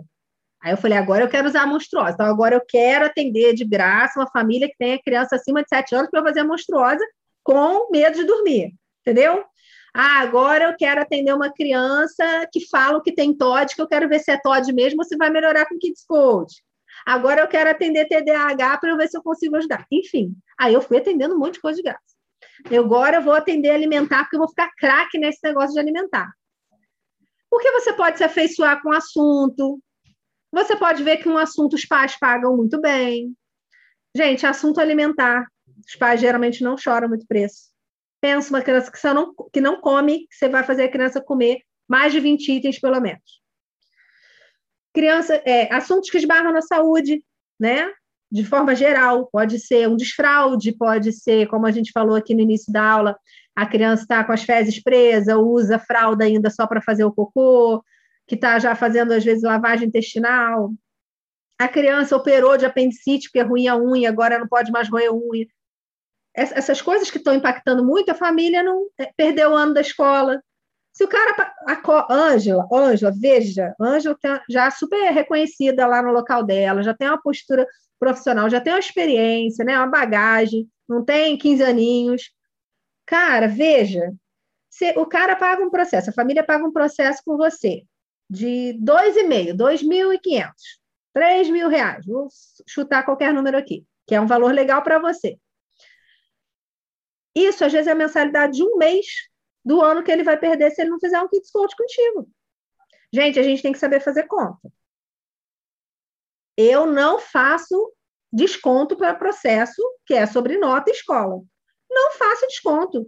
É 4 mil, porque se perder o ano inteiro, vai pagar cada mês de 2 mil tudo de novo. Afora o emocional da criança, afora que ele não vai caminhar com os amiguinhos, etc, etc, etc. Então, sabe, tem coisa que dá para a gente mensurar. Lembra que o Kid Coach é uma pessoa que sabe mensurar. E aí você precisa acreditar no seu potencial, acreditar no método que você tem na mão. Mas vale você vir para a supervisão e pagar mil e pouco, que hoje é o valor da supervisão, e cobrar dois mil, quatro mil em seis meses. Em seis meses. Jéssica, quantos clientes você já conseguiu aí desde que você está na supervisão? Fala para gente.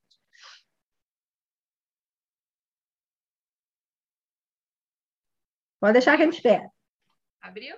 Abriu. Abriu. Fala só o número primeiro para mim, que eu vou depois... Eu estou aqui pensando, você está falando e eu estou aqui colocando para mim. E não é, e foi bem menos de seis meses e muitos clientes, né? Já deu acho que uns sete já. Uns e olha sete, que quando eu vim para a supervisão, eu vim sem toda a estrutura da sala, fiz o investimento da sala, investimento da supervisão, né? E hoje eu já recuperei tudo. Olha que maravilha, Mas parabéns. É, é, igual você colocou na degustação para gente, né, Deise? Eu Pode contar. Você, na verdade, você me desafiou na degustação. Você me desafiou na degustação. Ela colocou bem assim: se você não cobra pelo seu preço, é porque você não acredita no método. Eu estava cobrando os meus processos por R$ 1.500, né? E esses últimos que eu fechei essa semana, eu fechei por R$ mil em dois meses. Não, menos de dois meses. Deu um mês e 20 dias que eu tô lá na sala. Ai, e assim, aquele dia feliz. lá eu coloquei meta para mim. Eu falei assim, não, eu quero, eu quero nesse mês de agosto é, adquirir 8 mil reais, né? Que são quatro processos pagantes de 2 mil. Só falta uma criança para atingir e a gente não chegou nem na semana do dia 20 ainda. Ai, que belezinha. Gente, olha só, tô falando com vocês. A Jéssica criou essa meta para ela, ela já estava na supervisão, e, e, e, assim, né? Eu ajudo muito vocês na supervisão, mas cada um vai no seu ritmo. Você pode fazer seis meses de supervisão e falar assim, Deise, eu só vim aqui estudar, ficar segura e não quero ter um cliente. Cara, é um direito seu. Antes eu nem deixava entrar para supervisão quando não tinha cliente, tá? Eu ligo o turbo, mas cada um né, acelera o seu turbo conforme tem suas condições aí de vida, de saúde, enfim, tudo mais, de tempo de trabalho. E aí, na degustação, que foi aula free, gente, para divulgação dessa turma, para poder apoiar um monte de gente que fica né, me pedindo apoio aí no privado, eu não dou conta de ajudar no privado. A Jéssica falou: vou colocar essa meta para mim. Ela colocou essa meta de quatro clientes ou oito mil reais para agosto.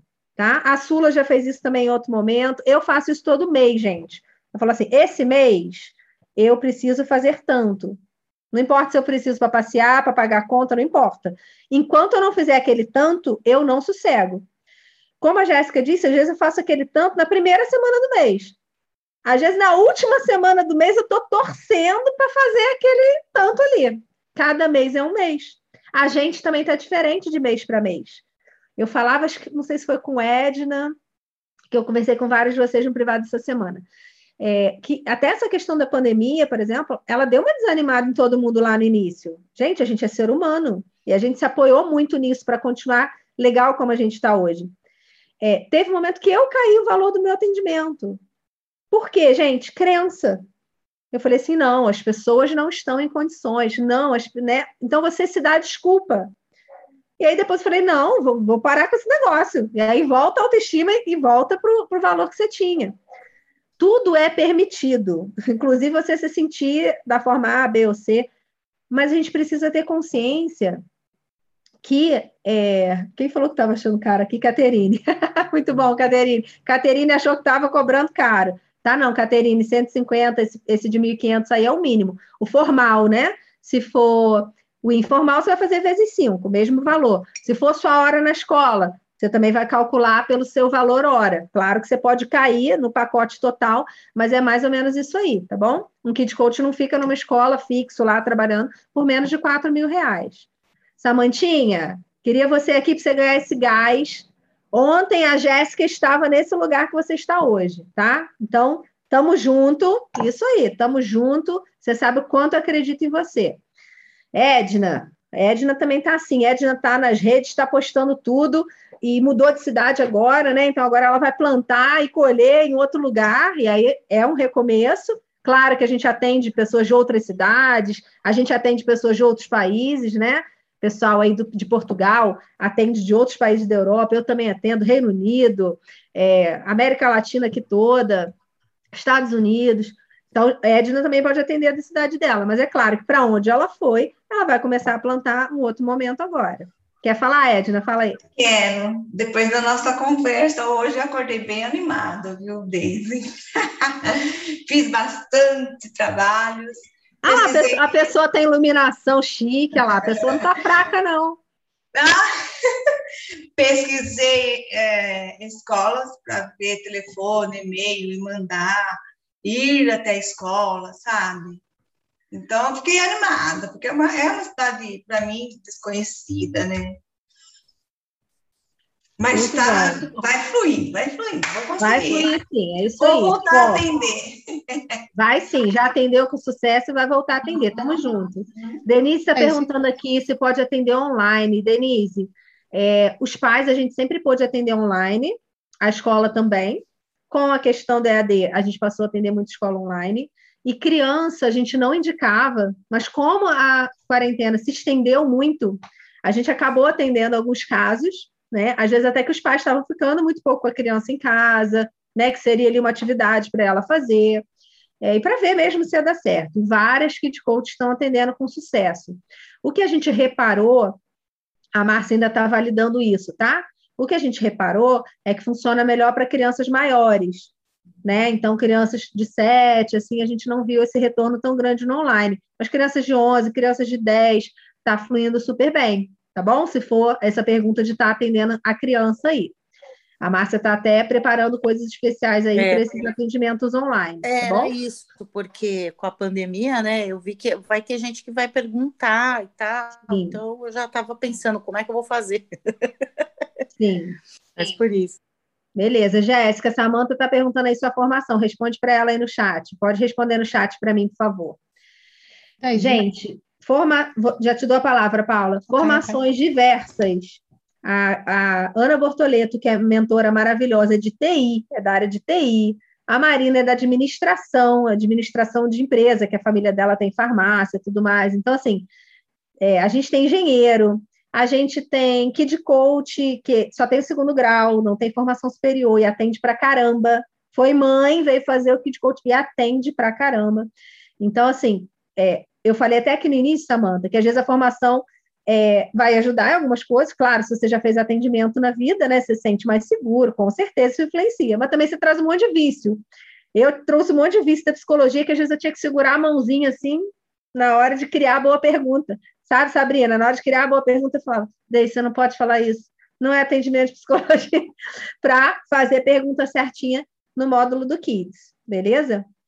Paulinha, vou, Paula Feiteira, vou te dar a palavra e depois a luta com a mãozinha ali levantada a Lu tá com barrigão, a gente está esperando esse, essa mascotinha aí, esse mascotinho que, né? Fala aí, fala aí para mim do mascote, Lu. Peraí, Paula, eu não resisto Sim, claro, em, dar priori claro. em dar prioridade para gestante. Não percebi esse temazinho da mãozinha, desculpa aí. Oi, Deise, obrigada. É justamente que eu não estava abrindo a câmera por isso, que eu estou aqui deitada um pouquinho. Barriga pesou. Mas não podia perder essa aula. não podia. Só para falar para Edna, Edna, eu estou aqui na minha cidade, eu só atendi uma família da minha cidade, o restante foi toda das cidades circunvizinhas. Até do Rio de Janeiro eu atendi, gente, sabe? Então, fica firme, vai dar tudo certo aí, não fica presa porque vai ser aí, não. A gente pode ir para o mundo com online. E falando para outra colega perguntou sobre online, eu atendi uma, duas crianças no online e foi maravilhoso, conexão perfeita, perfeita. Atendimentos históricos, né? É, históricos. Estou ansiosa pelas ferramentas do INSIG para eh, dar um turbo a mais nos atendimentos. Ai, gente, Obrigada, essa gravidinha menina. é muito linda. Imagina, vocês veem, a pessoa está com barrigão, pois ela continuou estudando, ela continuou atendendo. Ela atendeu mais grávida do que não grávida. É verdade. Totalmente, deu totalmente. Eu entrei na supervisão e já estava grávida e nem sabia. Gente, eu, eu, eu atendi, eu comecei a estudar o Kids, minha filha tinha dois anos. E quando eu comecei a estudar o Kids, estava tudo indo bem, ela tinha já a rotininha toda boa, né, assim, fluindo, porque eu já estava muito psicologia positiva por conta da, da formação mesmo. Em 15 dias transtornou tudo, gente, virou tudo de cabeça para baixo, e aí eu usei o Kids para resolver vários problemas. Diga, Paula. É, Daisy, tinha a ver com aquele assunto que estava há pouco a falar de cobrar. Uhum. Queria perguntar a sua experiência no caso do Kids Coach, porque existe a crença, é? que acredito que seja a crença, que é processos que não são pagos, é? não existe muitas vezes um compromisso do lado de quem está a fazer, ou seja, como aquilo não tem uma, vamos chamar uma carga, não é? Sim, para algumas pessoas entender. é uma carga maior do que outras, não é? Para algumas pessoas mil reais, se calhar, não é nada, Sim. para outras mil reais é a diferença entre comer bem e não comer bem este mês, e portanto, existe essa crença, mas gostava de ter a sua opinião neste caso, o Kids Coach, porque muitas vezes, quando é com os nossos filhos, tudo muda. Sim. Em termos de compromisso, ou seja, se sente que há um compromisso menor quando são. Eu não digo todas as questões, porque se calhar há pessoas que, quando é oferecido, elas são tão gratas e são tão necessitadas que tudo o que lhes dão elas aproveitam mesmo de, de, ponta a ponta. Mas se é essa a experiência que tem, ou se já sentiu isso, ou seja, o facto de não ser cobrado que as pessoas abandonavam quase os processos a meio. Isso, isso é dito aqui no Brasil também, tá? Esse tipo de frase. Inclusive escolas de coaching falam isso. Eu vou te dizer a minha realidade. Minha realidade não é essa. Lembra que eu falei que eu atendia vários pagantes e vários pro bonos no início? Gente, tem família que está me pagando 4 mil reais e não está nem aí. Ela uhum. quer entregar o filho quebrado na quinta e pegar consertado na segunda-feira ela não se compromete mais ou menos porque ela está pagando 4 mil, não. Estou sendo sincera com você. Eu vou lá, tenho que enquadrar, responsabilizar, blá, blá, blá. E tem família que não está pagando e que esperou, às vezes, uma vaga ali, como eu falei, né? A cada 10 eu atendo um de graça. Então, às vezes, surge um, um caso, eu falo assim: olha, essa semana mesmo aconteceu isso. Eu falei: olha, eu posso atender a sua família, mas deve durar um mês e meio aí. É uma situação que eu quero atender, essa família realmente não pode pagar, e eu não vou te fazer barato, eu vou fazer de graça. Só que não vejo as pessoas não se envolverem por conta disso. Eu acho, acho eu, Paulo, que tem muito mais a ver com a nossa postura do profissional. Vou dizer por quê. Imagina, é, eu, por exemplo, eu tenho uma questão séria na boca, tenho realmente uma, uma, uma doença no osso e tudo mais, não vem ao caso, é só um exemplo. E, por exemplo, eu já ganhei um tratamento experimental numa faculdade, que era uma coisa super moderna, não tinha nem para pagar, né? E eu ia para uma faculdade longe para fazer esse tratamento. Eu tinha até gastos, né, para ir para o local e tudo. E eu não tinha menos compromisso porque era de graça, porque eu sabia que aquilo ali era uma oportunidade única para eu fazer. Então, eu não acredito muito nisso. Aqui na minha cidade, Paula, é, ou as pessoas têm bastante dinheiro, ou elas são bem humildes, ou seja, Aqui, assim, é o patrão, eu não sei como é que chama aí em Portugal. E o caseiro, aquela pessoa que mora na, na casa ao lado, como é que chama aí? É, é governante, mas também é o caseiro, existe aqui o Seria caseiro, isso, mas é aquela família que é tão rica, tão rica, ela tem uma casa do lado para essa família que trabalha para ela, entendeu? Sim. Não é só uma pessoa que fica dentro da casa, não. E aqui tem muito isso. E aí, o que, que acontece muitas vezes? Eu atendo o filho da patroa, ok? Atendo, resolvemos com Kids Coach. Aí, às vezes, a patroa paga o processo para o filho do caseiro. que vai perder o ano, que está com algum problema de saúde, né, comportamental, que já está esbarrando a saúde. Mas, às vezes, essa, essa família, que, que é mais abastada, fala assim, ah, eu queria ajudar né, a família ali da funcionária dela, mas não vai pagar. E eu não deixo de atender essa família, percebe? Sim. Porque é uma outra criança ali que está precisando de ajuda Sim, e claro, que realmente claro, não pode pagar. A questão Gente, não está a ver com ajudar, está sempre a ver com o nível. Hum, vou contar um segredo que eu. Isso, vou contar uma dica que eu fiz, um segredo que eu fiz, e faço até hoje se precisar, mas já fiz muito, hoje em dia quase não faço. O que, que eu fazia? Eu fazia um acordo com essas famílias e não fazia de graça, Paula, não fazia aquele pro bono, né, que é o de graça. É, já entreguei o envelope para a pessoa no início do processo e falava assim: envelope vazio.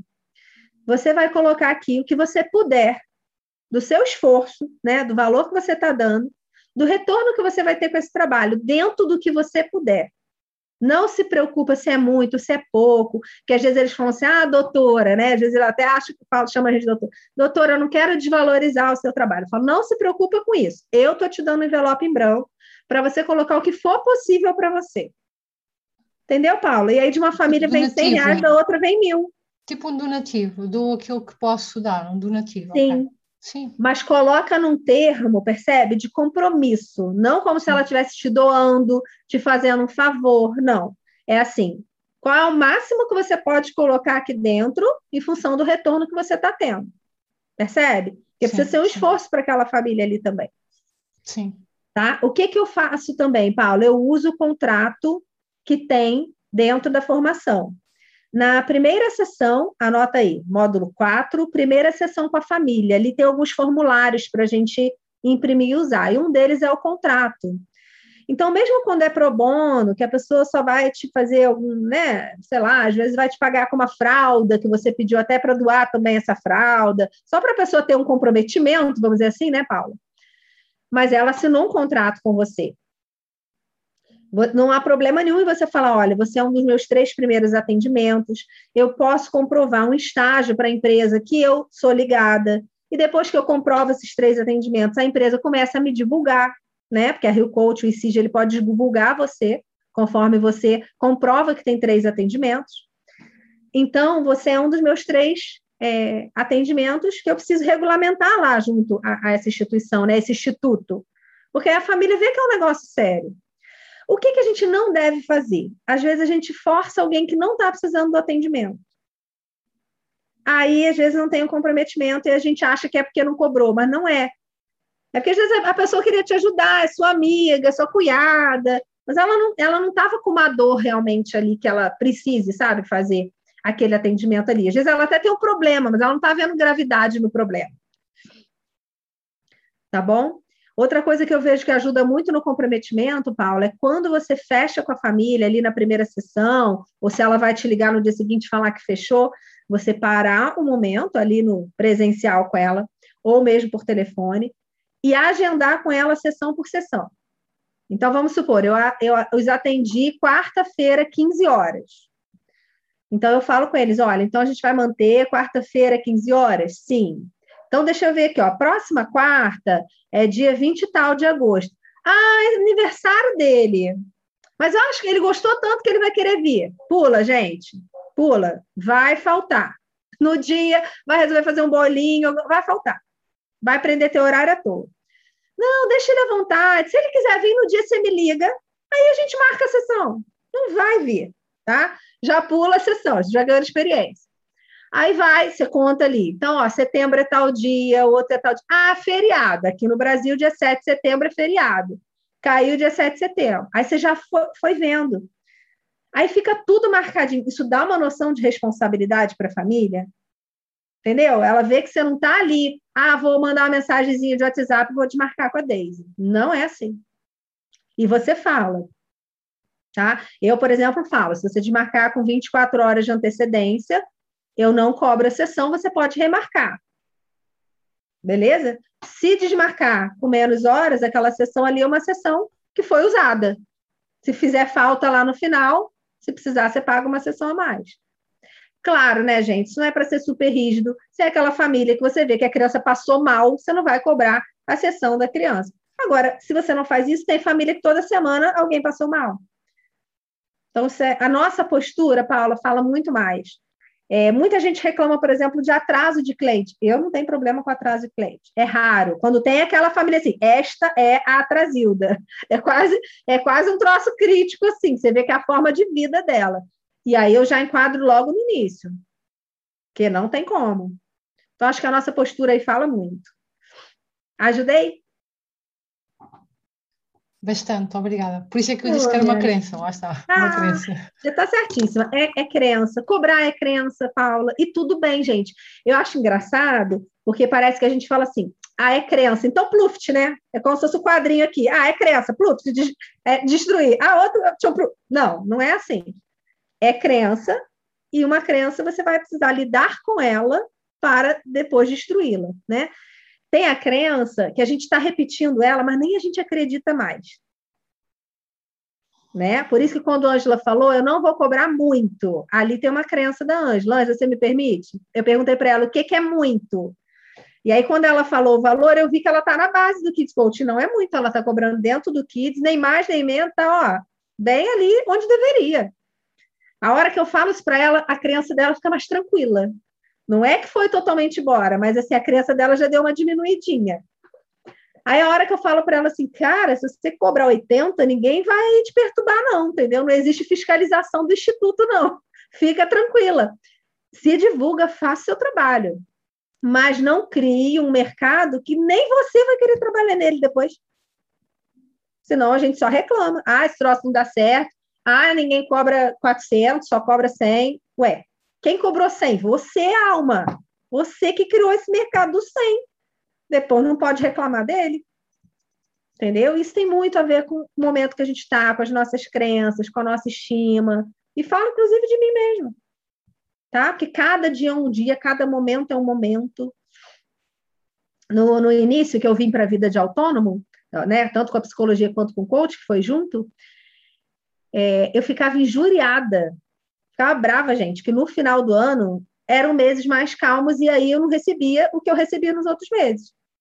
Primeiro ano que eu não tive um décimo terceiro salário, eu falei assim, gente, que hora eu não tenho décimo terceiro. Você está acostumada com o salário do corporativo, que cai naquele dia certinho. Você precisa reestruturar sua vida toda. Como a Jéssica falou, ela já fechou vários clientes, não está nem na semana do dia 20 ainda, não estava nem na segunda quinzena, ela já tinha fechado. Mas e se ela não fechar? Então, talvez na sua vida, quando você tinha um emprego fixo, as suas contas venciam tudo dia 5, dia 10. As minhas que sou autônoma vencem dia 20. Porque eu sei que eu tenho que trabalhar naquele mês para fazer aquilo ali entrar. Então, são realidades. Aí depois você já começa a sacar com a sua experiência de kid coach, eu também conto isso na supervisão, que assuntos que estão funcionando mais para vender na quarentena, que assuntos que funcionam mais se você quiser fechar em dezembro, seu esforço para fechar processo em dezembro é maior do que para fechar em março. Não há dúvida. Estou falando aqui no Brasil. O calendário escolar de Portugal é diferente. Né? Então, quando as aulas estão começando, Paula, é sempre muito bom. Quando as aulas estão voltando, melhor ainda, porque quem já está desesperado na questão escolar já está né, meio pendurado, vamos dizer assim, né, meio perigando. Então, é uma época boa. Época de férias aí para vocês, agora, né? Não é época às vezes tão boa, porque as famílias querem viajar, querem às vezes esquecer daquele problema e só vai trabalhar naquele problema na volta. Então a gente vai sentindo isso e às vezes fica desafio para você. Eu comecei a criar todo fim de ano eu faço isso, gente. Estou dando uma dica extra aqui, totalmente fora. Não está no Kids Coaching isso. Mas eu costumo fazer é, atendimentos pontuais no fim de ano sobre planejamento para o ano seguinte. Então, como dezembro não é um mês tão forte para fechar kids, eu fecho planejamentos. E às vezes eu fecho com pais, pais que eu atendi no kids, mas eu fecho sobre a vida deles, sobre o trabalho deles, né? E aí é, é da minha formação que eu tenho como coach adulto. Percebe? Às vezes você tem outra formação aí que você vai agregar. Então, você precisa conhecer essa realidade, esse cenário. Mas não ache que você vai postar um rios na segunda-feira e tudo vai mudar a sua vida. Não vai. Não é assim que funciona. Beleza? Deixa eu ver que tem pergunta aqui no chat. E Caterine está 100% empreendedora agora. Bem-vinda, minha amiga. É isso aí, ó, um trabalho de formiguinha diário, mas ele é tão possível, ele é tão prazeroso, ele tem qualidade de vida, que foi, sabe, uma das coisas que eu mais queria, assim, falando do retorno agora para a gente. Essa satisfação, gente, né, do, do cliente te dar um retorno, de você ver que você realmente transformou a vida ali daquela família, ajudou profundamente. Isso não tem preço, né? Isso não tem preço. É, excelente ideia colocar no cartão e dividir. Gente, hoje os clientes já estão no Pix. O cliente já está no Pix. E aí, uma grande vantagem é você dar um bom desconto no à vista. Eu prefiro dar um bom desconto no à vista e já receber o pacote todo. Porque aí você não fica com essa variante da família vai parar, a família vai, vai continuar, não vai continuar, é menos uma atenção para você. Tá bom? Então, tudo que é combinado não é caro. Combina, coloca ali no contrato. Combinado não é caro. Quem gostou da Trazilda? Caterine gostou da Trazilda. É que, é que, né, né, assim, tem família que você conversa, você fala, mas assim, é, é uma exceção. Veja assim, gente, ó, guarda essa frase como Kid Coach que é legal. Sarinha, Sara Lopes. Vamos lá.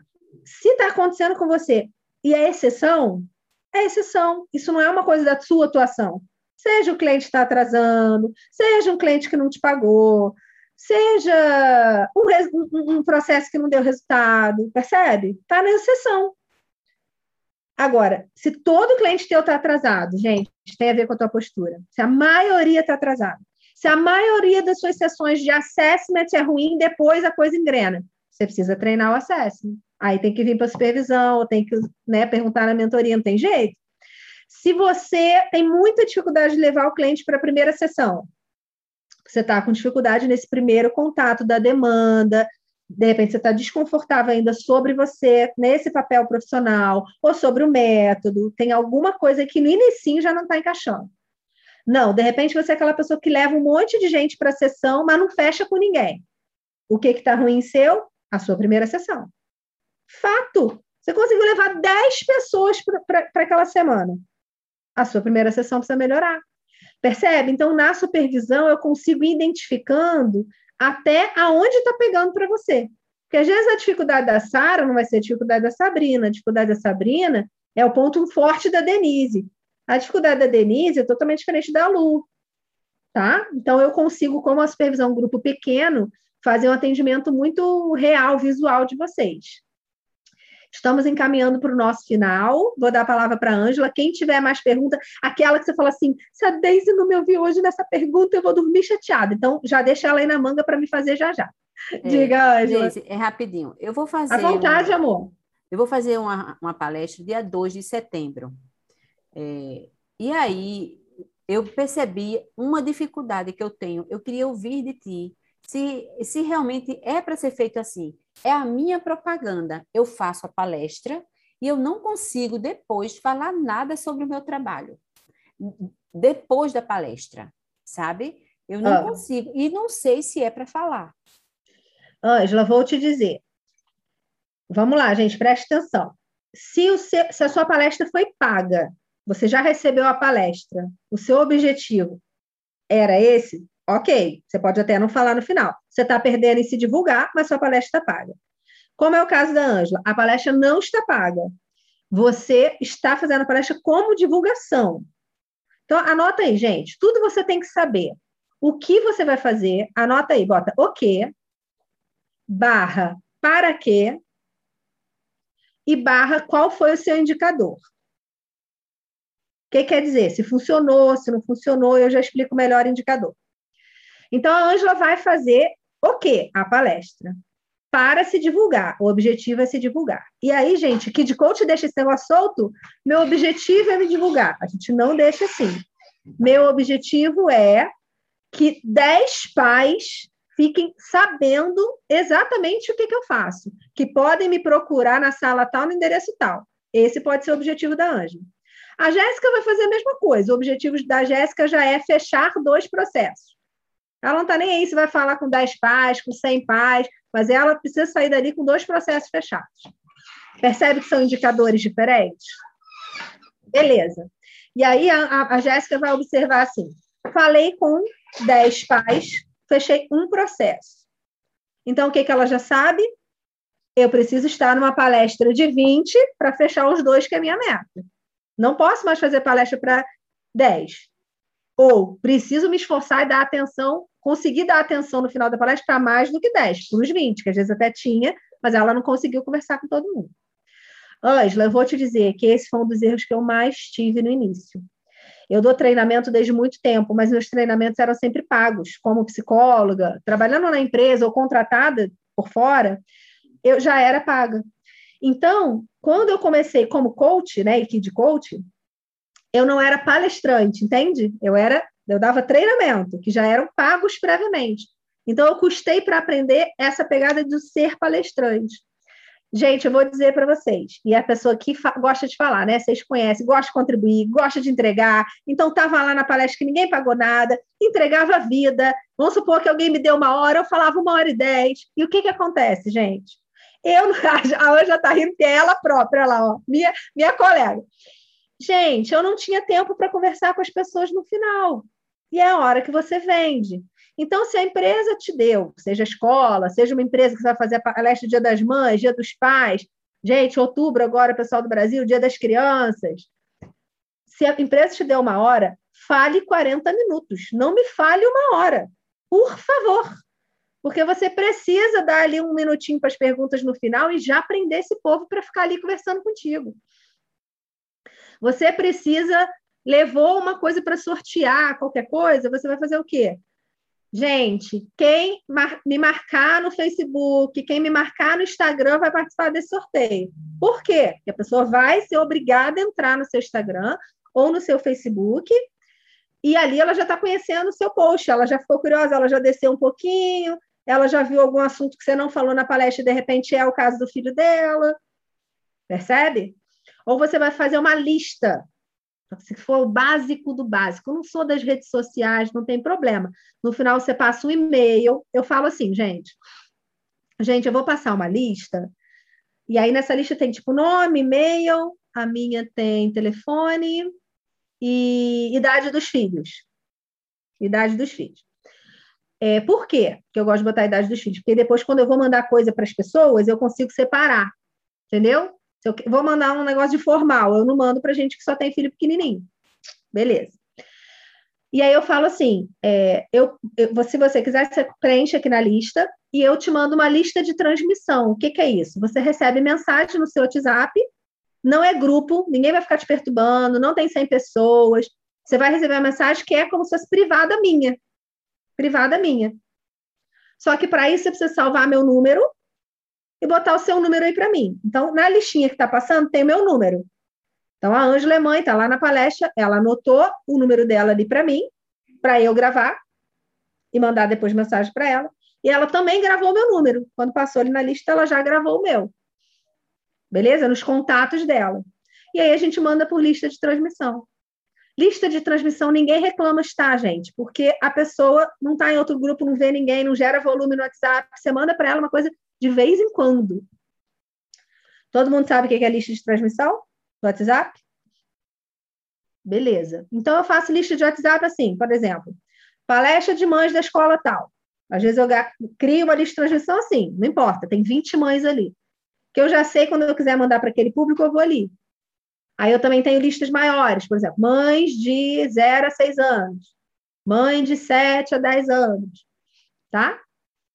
E aí você vai crescendo isso, vai ficando tudo organizadinho para você. Eu gosto sempre de ter em papel também, que volte e meia, né, dá um chute nessas coisas de eletrônico, a gente não tem controle. Volte e meia, você, é só pegar a sua lista ali do WhatsApp e imprimir pelo WhatsApp Web. Então, gente, vocês entendem que é trabalhoso o negócio? Que é legal, é divertido, gostosinho e trabalhoso? é isso, né? É isso. Sulita, por favor, eu não poderia fechar o dia de hoje sem deixar de te ouvir e você contar para o pessoal também quantos casos de sucesso você já tem aí, quantos clientes. Então, é, aproveitando aí o gancho aí da Ângela, entrando aí nessa questão da escola, é, eu né, fiz a entrega hoje para a escola, e aí também tem essa dificuldade da Ângela de fazer minha propaganda no final, mas hoje foi uma entrega para professores, né, e a escola já me contratou para fazer a formação para os professores. E aí a escola me, é, me convidou para participar das reuniões que eles vão ter essa semana. Acho que vão ser três ou quatro reuniões para pais. E aí eles vão me dar aí dez minutos no finalzinho para fazer a minha propaganda. E aí, como que eu uso aí esses dez minutinhos aí para essa, essa propaganda? É bem pouquinho é. tempo, né? Dez minutinhos, gente, é o suficiente. O que, que eu digo? Sinta o público. Sinta o público. Eu, por exemplo, palestro. Olha, olha que sacada boa, Ângela. Eu palestro para a escola pública. Muitas pagam, tá? Muitas podem pagar. Então, não entra nessa crença. Aqui, Paula, a gente fala da escola pública, né? Que aqui para a gente é mais humilde. E às vezes fala-se que não tem dinheiro para pagar palestra. Tem sim, tá? Já palestrei em escolas públicas recebendo. Mas em alguns momentos, ou né, algumas não têm, e eu vou palestrar né, free mesmo assim. E fecha o processo pagante. Por isso que eu falo, sai dessa crença. Beleza? E eu falo que o Kid Coach que está aberto a negociar, ele fecha o processo em qualquer lugar. Pode ser que lá na família da escola pública eu não feche 4 mil. Tudo bem, eu vou flexibilizar até onde eu quiser ir. Ok? Beleza. Realmente não é a realidade fechar por 4 mil. Mas, Sula, às vezes é isso que eu tenho, 10 minutinhos no final. E aí, o que, que eu procuro sempre ter, gente? Informação desse público antes. Tá? Às vezes você vai palestrar numa escola e a palestra que você está dando é sobre kids coaching. Mas às vezes os pais são tudo é, é, de, de filho maior. Tem umas coisas assim que acontecem no dia a dia que são a realidade do dia a dia. Estão entendendo o que eu quero dizer? Você está falando de kids, você estudou a matéria e está lá falando de barganha, punição. Não importa, vai funcionar também para o pai que está lá com o filho de 14, 15 anos, mas ele não é um cliente direto seu. Está entendendo o que eu estou falando? Então, o que, que, o que, que eu faço? Eu ofereço, por exemplo, uma palestra petit comitê. O que quer dizer isso? Dez, eu tenho uma palestra para pais que só tem vaga para 10 pais, porque é o que cabe dentro do meu consultório. Cabe ali 10 pais, eu consigo né, reunir com tranquilidade. E aí eu cobro, estou dando exemplo aqui, tá? 100 reais de cada pai. E eu vou falar sobre desinteresse escolar. De filho de 15 anos, 16 anos, que eu não conseguiria trazer para um processo de kids. Mas eles querem falar que o filho está fazendo o mínimo, que se deixar, o filho não come, o filho não sai do quarto, o filho não vai ao banheiro, o filho não visita o avó e também não estuda sabe, né? É, é a modalidade nova dos jovens, né? É, trabalha na. Eu, eu, eu dei um nome para isso, sabe o que, que é? Economia de energia. Eu que batizei. É o jovem economia de energia. Igual quando a gente bota o celular em economia de energia, tem um monte de coisa que não funciona, né? Para economizar aquela carga ali. Infelizmente, é o jovem economia de energia. E aí o pai quer falar disso. Você, como kid coach, é capacitado para falar disso, mas você não é capacitado para atender alguém de 16 anos. Então, você precisa sacar o que que esse público para quem você vai falar, Sula, tá funcionando. Se é um público direto de kids, já facilitou. Eu dei agora aqui uma dica que é rebuscada. É público de kids, tem pais lá, né, com crianças daquela idade? O que que eu digo? Gaste seu tempo falando algo que você já saiba que é a demanda. Então, se a diretora te já conta, além da tua palestra, fala assim: ah, os pais reclamam muito que os filhos isso, isso e isso, procure falar, demonstrar o trabalho de Kids Coach usando esse exemplo. O que, que eu quero dizer? Se não tem nenhuma criança que dorme com os pais, você não vai usar, você não vai usar esse exemplo. Se você está numa escola pública que normalmente as famílias têm um cômodo e todo mundo dorme com os pais, criança dormir com os pais para famílias humildes não é um problema, não é um problema visto por eles, tá bom?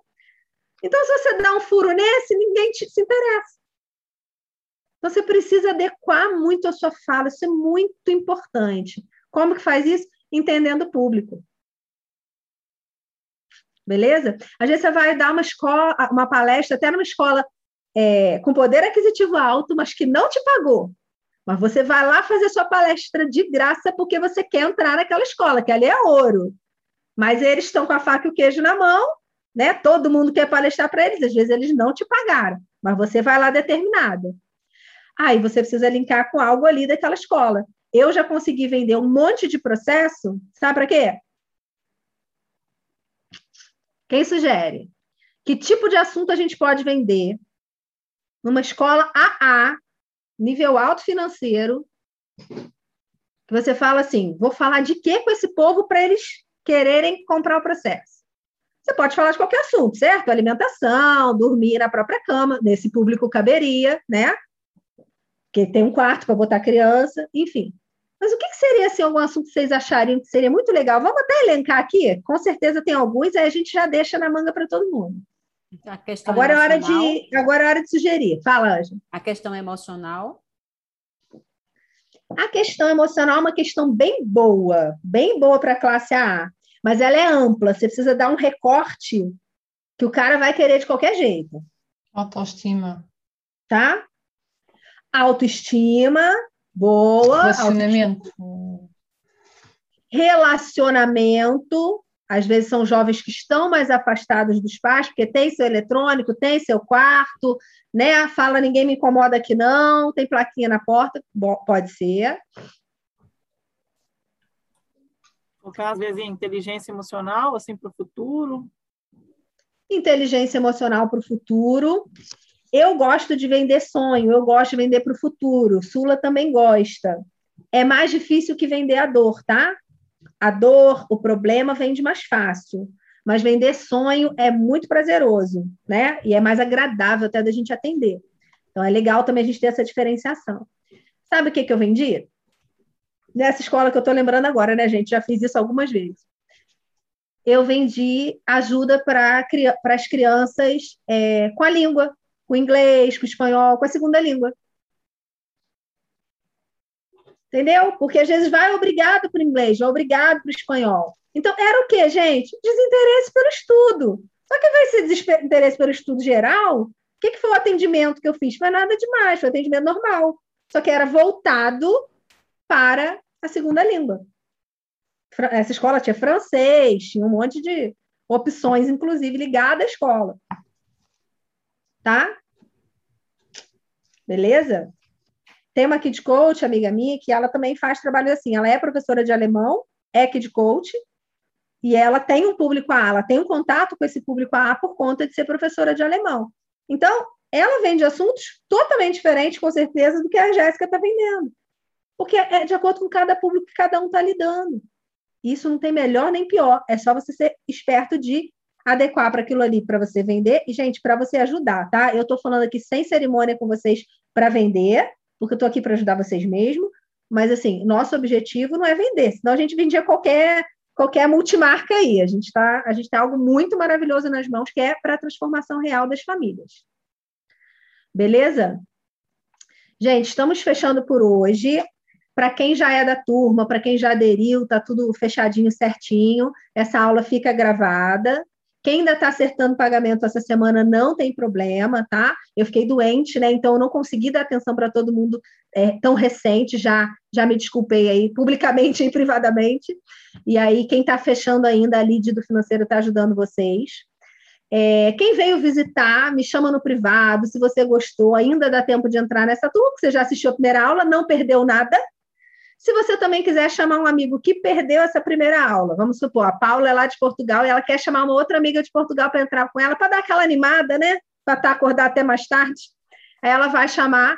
A pessoa ter faltado uma aula, tudo bem. Se faltar muito, aí já não vale a pena entrar, tá? Aí já vale a pena deixar para uma próxima.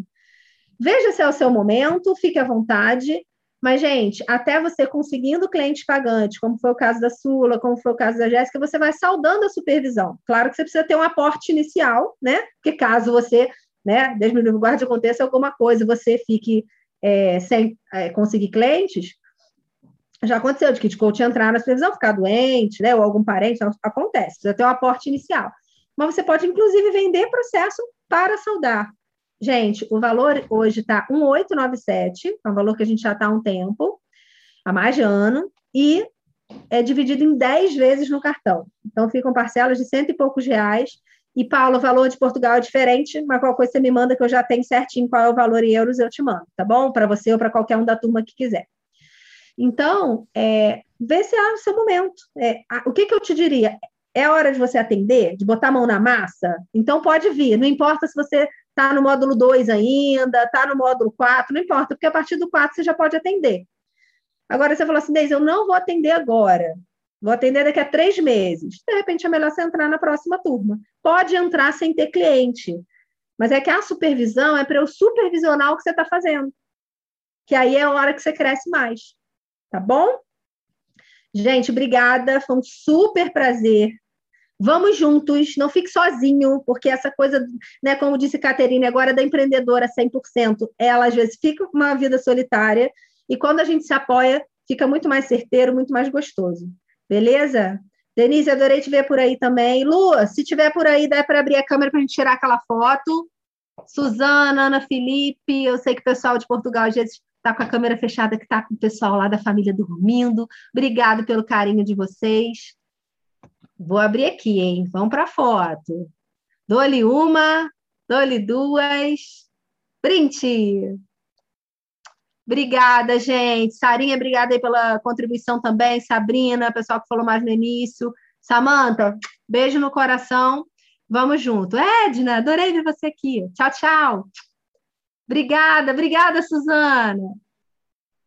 Tchau, beijo.